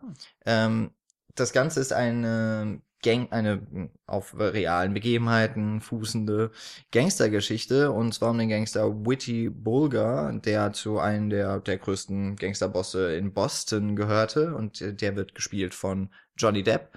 In dem ersten Trailer ähm, ist auch vor allem Johnny Depp am Reden, ähm, ist da auf alt geschminkt und das sieht ziemlich gut aus, also verblüffend gut. Ähm, und er hat auch einen genialen Sprachduktus irgendwie drauf. Also ähm, ich glaube, dieser Whitey Bulger war ähm, ihre oder irische Abstimmung. Abstammung. und ähm, diesen, diesen Dialekt hat der Johnny Depp da eigentlich auch schon ganz gut drauf und überhaupt eine sehr bedrohliche Art. Und äh, nachdem er ja zuletzt also gerade eben nach seiner, seiner grandiosen Jack Sparrow-Rolle, ähm, hat er sich ja immer mehr selbst kopiert eigentlich. Ähm, scheint das jetzt mal wieder ein Film zu sein, bei dem er seine Vielfalt oder zumindest einen Teil seiner Vielfalt als Schauspieler darbieten kann. Ähm, Regie führt dabei Scott Cooper, der hat, ähm, was ich von ihm vor allem kenne, ist Crazy Heart, ein, ein sehr schöner Film äh, über Country-Musik, die ich eigentlich nicht so mag. Aber in dem Fall war es ganz gut. Ähm, mit dabei sind dann noch Benedict Cumberbatch, ähm, so everybody's, everybody's Darling mhm. halt. Und äh, Sienna Miller, eine, äh, ein früheres It-Girl, die sich aber als Schauspielerin durchaus bewiesen hat. Äh, für mich immer noch äh, sehr markant in Erinnerung durch ihre Rolle in uh, The Interview mit und von Steve Buscemi. Ähm, ja, und Black Mars könnte mal wieder eine echt gute Gangstergeschichte und vor allem eben mit Johnny Depp. Der hat sie ja auch als Gangster schon äh, in Public Enemies von Michael Mann als John mhm. Dillinger verstanden. Also ich würde mich echt mal freuen, wenn wenn mal wieder was Großartiges so von Johnny Depp äh, kommen würde. Also für mich hat er ja gefühlt so den Bodensatz damals erreicht, als er in äh, wie hieß er nochmal Rum Diary, glaube ich, mitgespielt mhm. hat. Der letzte, äh, der letzte Film, den Frank Tausch damals auf YouTube vorgestellt hat, wer ihn noch kennt, das ah. war ein toller Filmkritiker auf YouTube. Ich glaube, den werden die wenigsten kennen, aber mhm. ein bisschen er soll unrühmlich. trotzdem Erwähnung. Ja. Genau. Das Schönste an dem Film damals war natürlich noch Amber Heard, äh, aber ja, sei es drum. Und auch Mordecai ist nicht so wirklich angekommen, ne? Es war relativer Flop. Also ich, ich würde es ihm echt wünschen. Grausam. Ich würde es ihm echt wünschen, wenn das jetzt äh, mal wieder funktioniert. Aber ähm, kommen wir zum anderen Film und äh, wir gehen jetzt auch so ein bisschen auf die Zielgerade ein. 24.09. Da kommt das gute Stück raus. ich kann nicht viel drüber sagen, trotzdem soll er erwähnt sein für alle, die eventuell die Bücher gelesen haben und auch den ersten Film äh, im Kino gesehen haben und ihn ganz gut fanden. Und zwar kommt der zweite Teil nun zu The Maze Runner oder nur Maze Runner. Keine Ahnung, äh, ich habe Scorch so Trials. Ich glaube, im Deutschen wird er dann, Moment, irgendwo habe ich mir aufgeschrieben, die Auserwählten in der Brandwüste. ein, genau, ein also- guter Titel. Ja. Wunderbarer Titel, ja. Vielleicht macht es mehr Sinn, wenn man die Bücher gelesen hat, aber äh, ja macht den Titel wahrscheinlich auch nicht besser. Hat, also alle, die, äh, die das interessiert, äh, die Spiele ich lieber Verrücktes Labyrinth. Wusstet ihr übrigens, dass Verrücktes Labyrinth voll das Wortspiel ist? Das ist mir jetzt, neulich hat mir das jemand das ist gesagt. dir jetzt aufgefallen. Weil äh, das Labyrinth wird ja auch die ganze Zeit verrückt. genau. Verrückt. Richtig. Krass. Also es ist voll mindblowing. Genauso wie Fruchttiger. Ja. Das ist nämlich auch Fruchttiger. Ja. Es ist der Wahnsinn. Paul, was hast du in deiner Kindheit ja. eigentlich alles nicht verstanden? Ja. Aber wie, wie kommst du heutzutage drauf, äh, was, der- was der Gag hinter Frucht, also Fruchttiger ist? Das, ich glaube, die Werbung habe ich die letzten 15 Jahre nicht mehr gesehen. Ich weiß nicht, wahrscheinlich irgendwelche YouTube äh, alte Werbesachen, die ich mir durchgeguckt hat. Ja. Schlimm, Ich schlimm. übe mich in schlimmen Eskapismus. Ja. Okay, also da fällt mir jetzt auch echt keine Überleitung ein, also lass ich es einfach und komme zu dem Film The Intern. Ähm, Ja, ich Darf wollte ich gerade jetzt- sagen, das klären wir am besten doch, intern. äh, ich hab's, so. ich hab's mir, äh, äh, ich, ich habe mir doch den deutschen Titel, äh, eben ist was aufgeploppt auf meinem, auf meinem Tablet. ich war's nicht. Ähm, äh, der Film heißt im, dann im äh, deutschen Verleih Man lernt nie aus. Ähm, schauen wir mal, ob, ob Nancy Myers, die Regisseurin, da auch nicht ausgelernt hat. Ich hoffe mal nicht. Ähm, Nancy Myers, äh, Regie und Autorin dieses Films, äh, bekannt, zumindest mir, vor allem durch eben auch genau diese beiden Posten, die sie schon bei What Women Want, also was Frauen wollen, einer der besten Filme mit Mel Gibson, ähm, gezeigt hatte. Und äh, dieser Film ist mit Robert De Niro und Anne Hathaway in den Hauptrollen besetzt, also ganz gut mal wieder. Ähm, ganz witzig, das Ganze spielt in einem Büro und es sieht ziemlich genauso aus wie das Büro aus What Women Want, so viel sei mal dazu gesagt. Ähm, in dem Fall ähm, könnte man jetzt denken, hm, die Intern, also der Praktikant oder die Praktikantin, ist dann wahrscheinlich Anne Hathaway bei Robert De Niro. Ah, ah, falsch gedacht. Ah, Ah, ah, ah. Nein, äh, Robert De Niro als äh, wird in einem Seniorenprogramm äh, von einer Firma, die von Anne Hathaway, ich glaube so ein Start-up, ähm, initiiert wurde, als Praktikant eingestellt. Und äh, ja, das Ganze ist in so einer Welt voller Computer und Technik und so weiter. Ja, ist wahrscheinlich auch alles so auf Web 2.0 ausgerichtet. Und da ist äh, Robert De Niro in seiner Rolle eher ein bisschen überfragt. Aber irgendwie kommt es dann natürlich trotzdem dazu, dass Anne Hathaway, also die Chefin und er auch eine äh, gute Freundschaft dann pflegen. Und wahrscheinlich will ich jetzt mal davon ausgehen, dass das irgendwann auch mal mit dem Praktikum um ist. Ähm, und dass das dann so ein ganz hartes Erlebnis wird und so Dreiaktstruktur, whatever. Aber ähm, also wenn er so einigermaßen so in dem in dem Stil und in der Stimmung von What Women Want funktioniert, dann bin ich damit total glücklich und es sieht eigentlich danach aus und ich finde auch Anne Hathaway ist eine äh, sehr bezaubernde Darstellerin. Ich habe auch habe ich auch zuletzt immer mal wieder so es, Die in Interviews auch gesehen. gern. Also die ist echt cool drauf und so. Und Robert De Niro geht ja eigentlich auch immer, außer in diesem letzten Film da, American Hustle oder was. Nee, der davor auch mit den, mit Jennifer Lawrence und Bradley Cooper. Ähm, Da war- Dingens Book, oder? Äh, hier. Äh, Silver Linings, ja, das, das war halt, Linings, uh, da war, Da war er das der Vater so oder cool. sowas, ne? Ja, ja. In, in ähm, dem anderen, den ich eben erwähnt habe, American Hustle hat er auch mitgespielt, aber da immerhin nur kurz. Hat er nicht auch jetzt neulich in Sylvester Stallone äh, dem Ding mitgespielt? Ja, irgendwie, wo die sich, äh, wo die beiden boxen oder sowas. Ne? Ja, genau. Vom alten Schlag. je, genau. Zwei vom alten Schlag oder so. Ja. Ja, äh, alternde Stars und so. Also auch, ähm, auch Schauspieler de, der älteren Register haben es mittlerweile schwer, gute Rollen zu finden, aber immer noch nicht so schwer wie Frauen. Aber hier die äh, Rene Russo ist, glaube ich, auch mit dabei, wenn ich sie richtig erkannt habe. Also die äh, in Nightcrawler zum Ja. Beispiel zuletzt zu sehen war. Egal, das war The Intern und nun kommen wir noch zu äh, einem letzten Besuch Einem letzten. einem letzten Besuch in unserem in unserer Vorschau. Endstation der Geisterbahn, noch Endstation des Podcasts. Ding, ding, ding, Oh, ist ding. wirklich ganz schön, ne? Ich habe ich hab angefangen mit einem Horrorfilm und schließe jetzt auch. Eigentlich hast du die ganze Zeit Horrorfilm. auch nur Horrorfilme genannt, ist mir so Ja, und, aufgefallen. und Äh, wenn sie nicht von Haus aus schon Horrorfilme waren, haben sie doch zumindest Horror bei uns ausgelöst. Ja.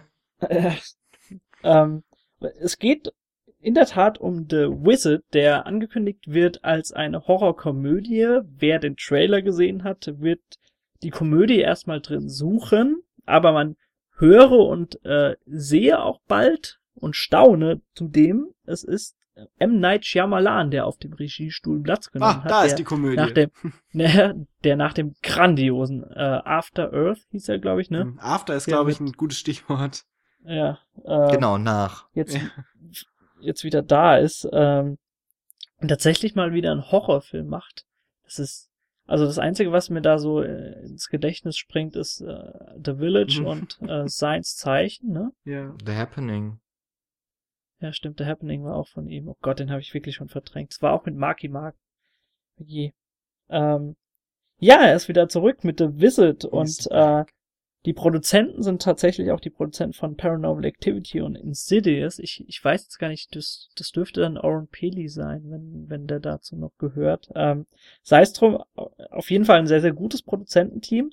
Und dieser Trailer, den habe ich äh, tatsächlich, wir haben vorhin gerade vor dem Podcast noch über so die letzten Filme dieser, dieses Quartals gesprochen. Ich habe gesagt, ah, ich werde mir nochmal schnell, den, ich habe da irgendwas gehört, aber ich gucke mir schnell nochmal den Trailer an. Äh, und der ist wirklich super. Also den Trailer könnt ihr euch gerne mal anschauen. Es geht inhaltlich um ein, ja, um Großeltern, die gerne mal wieder ihre Enkel sehen würden. Das kennen ja sicher sehr, sehr viele Großeltern. Also äh, dieses Problem. Die uns auch alle zuhören. Die uns definitiv zuhören. Da haben wir unsere äh, Zielgruppenarbeit, unsere richtig Zielgruppe gut gemacht, ja. getroffen. Ja. Robert De Niro Ähm, werden sie auch noch kennen. Mhm. ähm, ja, die besuchen die äh, und äh, finden auch alles äh, super toll. Die haben da so ein. Den Trailer äh, habe ich gesehen. Krass, ich erinnere mich. Hast du wirklich wieder. gesehen? Ja, tatsächlich. Äh, die haben da Ja, so an, der Beschreibung ist hat, äh, Daniel hat noch nichts wirklich Signifikantes über den Film sagen können, weil wir immer reinreden und er erinnert sich an den Film, weil da wird Ja. irgendwer besucht. Ja, ja, genau. Und dann steht dann die Oma so, so ganz, äh, ganz komisch dann da rum, so wie, äh, ja, tatsächlich. wie nennt genau. man das? Ähm, Apathisch. nee, wenn ich weiß nicht, ich alte Menschen nicht gesehen. sind so Senil. Ja, senil, genau. Dankeschön.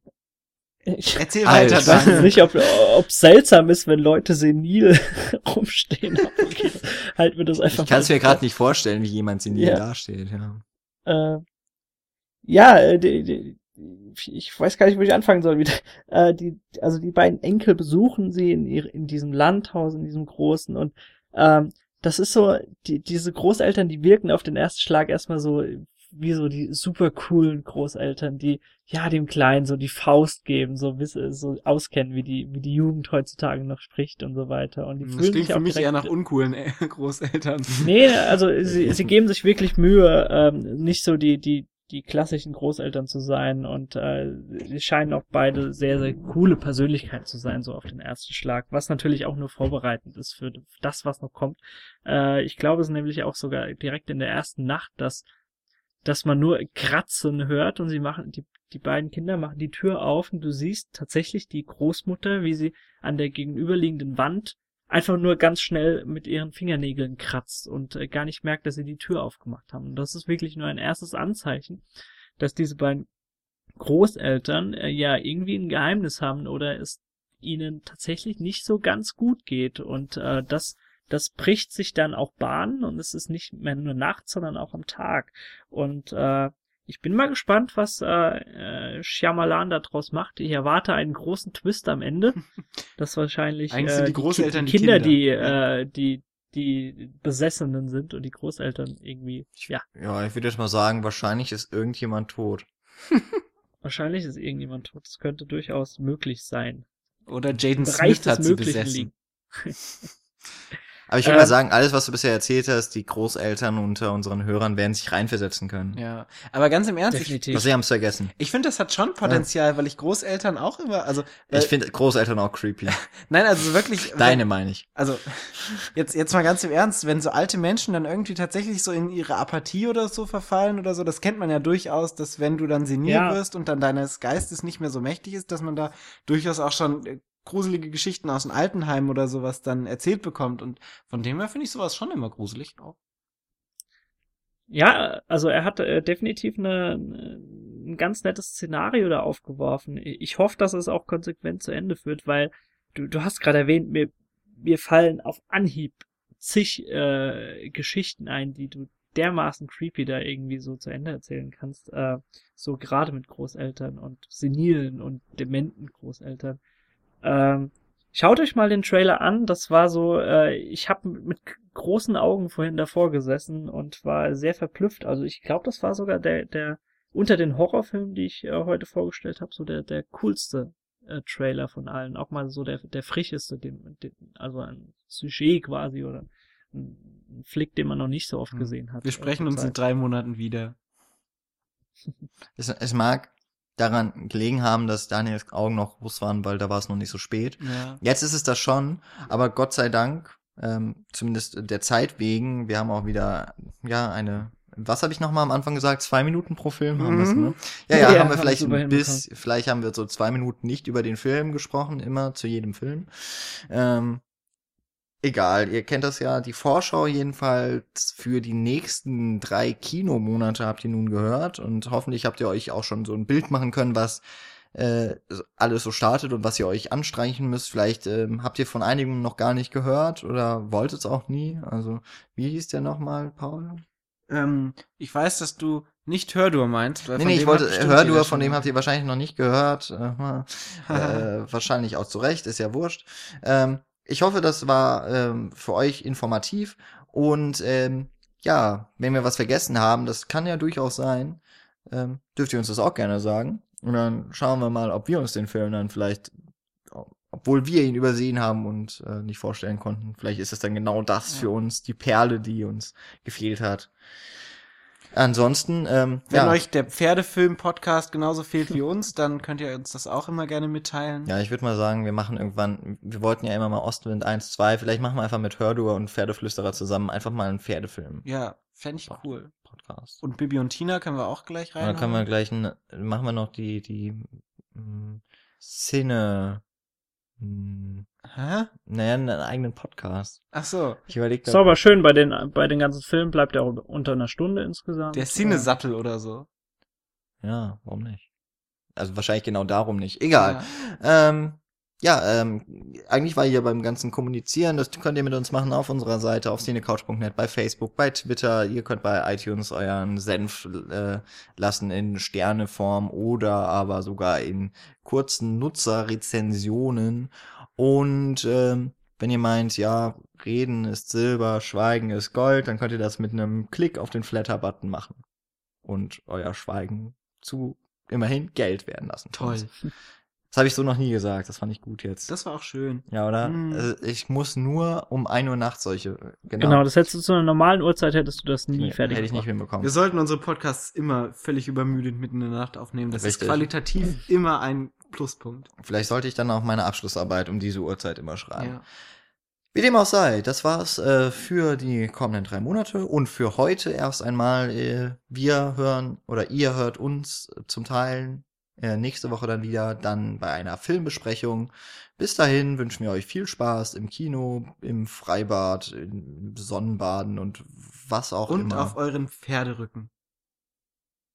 Also auf den Rücken eurer Pferde. Das ist ein sehr seltsames Bild. Wir sollten unbedingt an dieser Stelle auf. Auf Wiedersehen. Tschüss. Tschüss.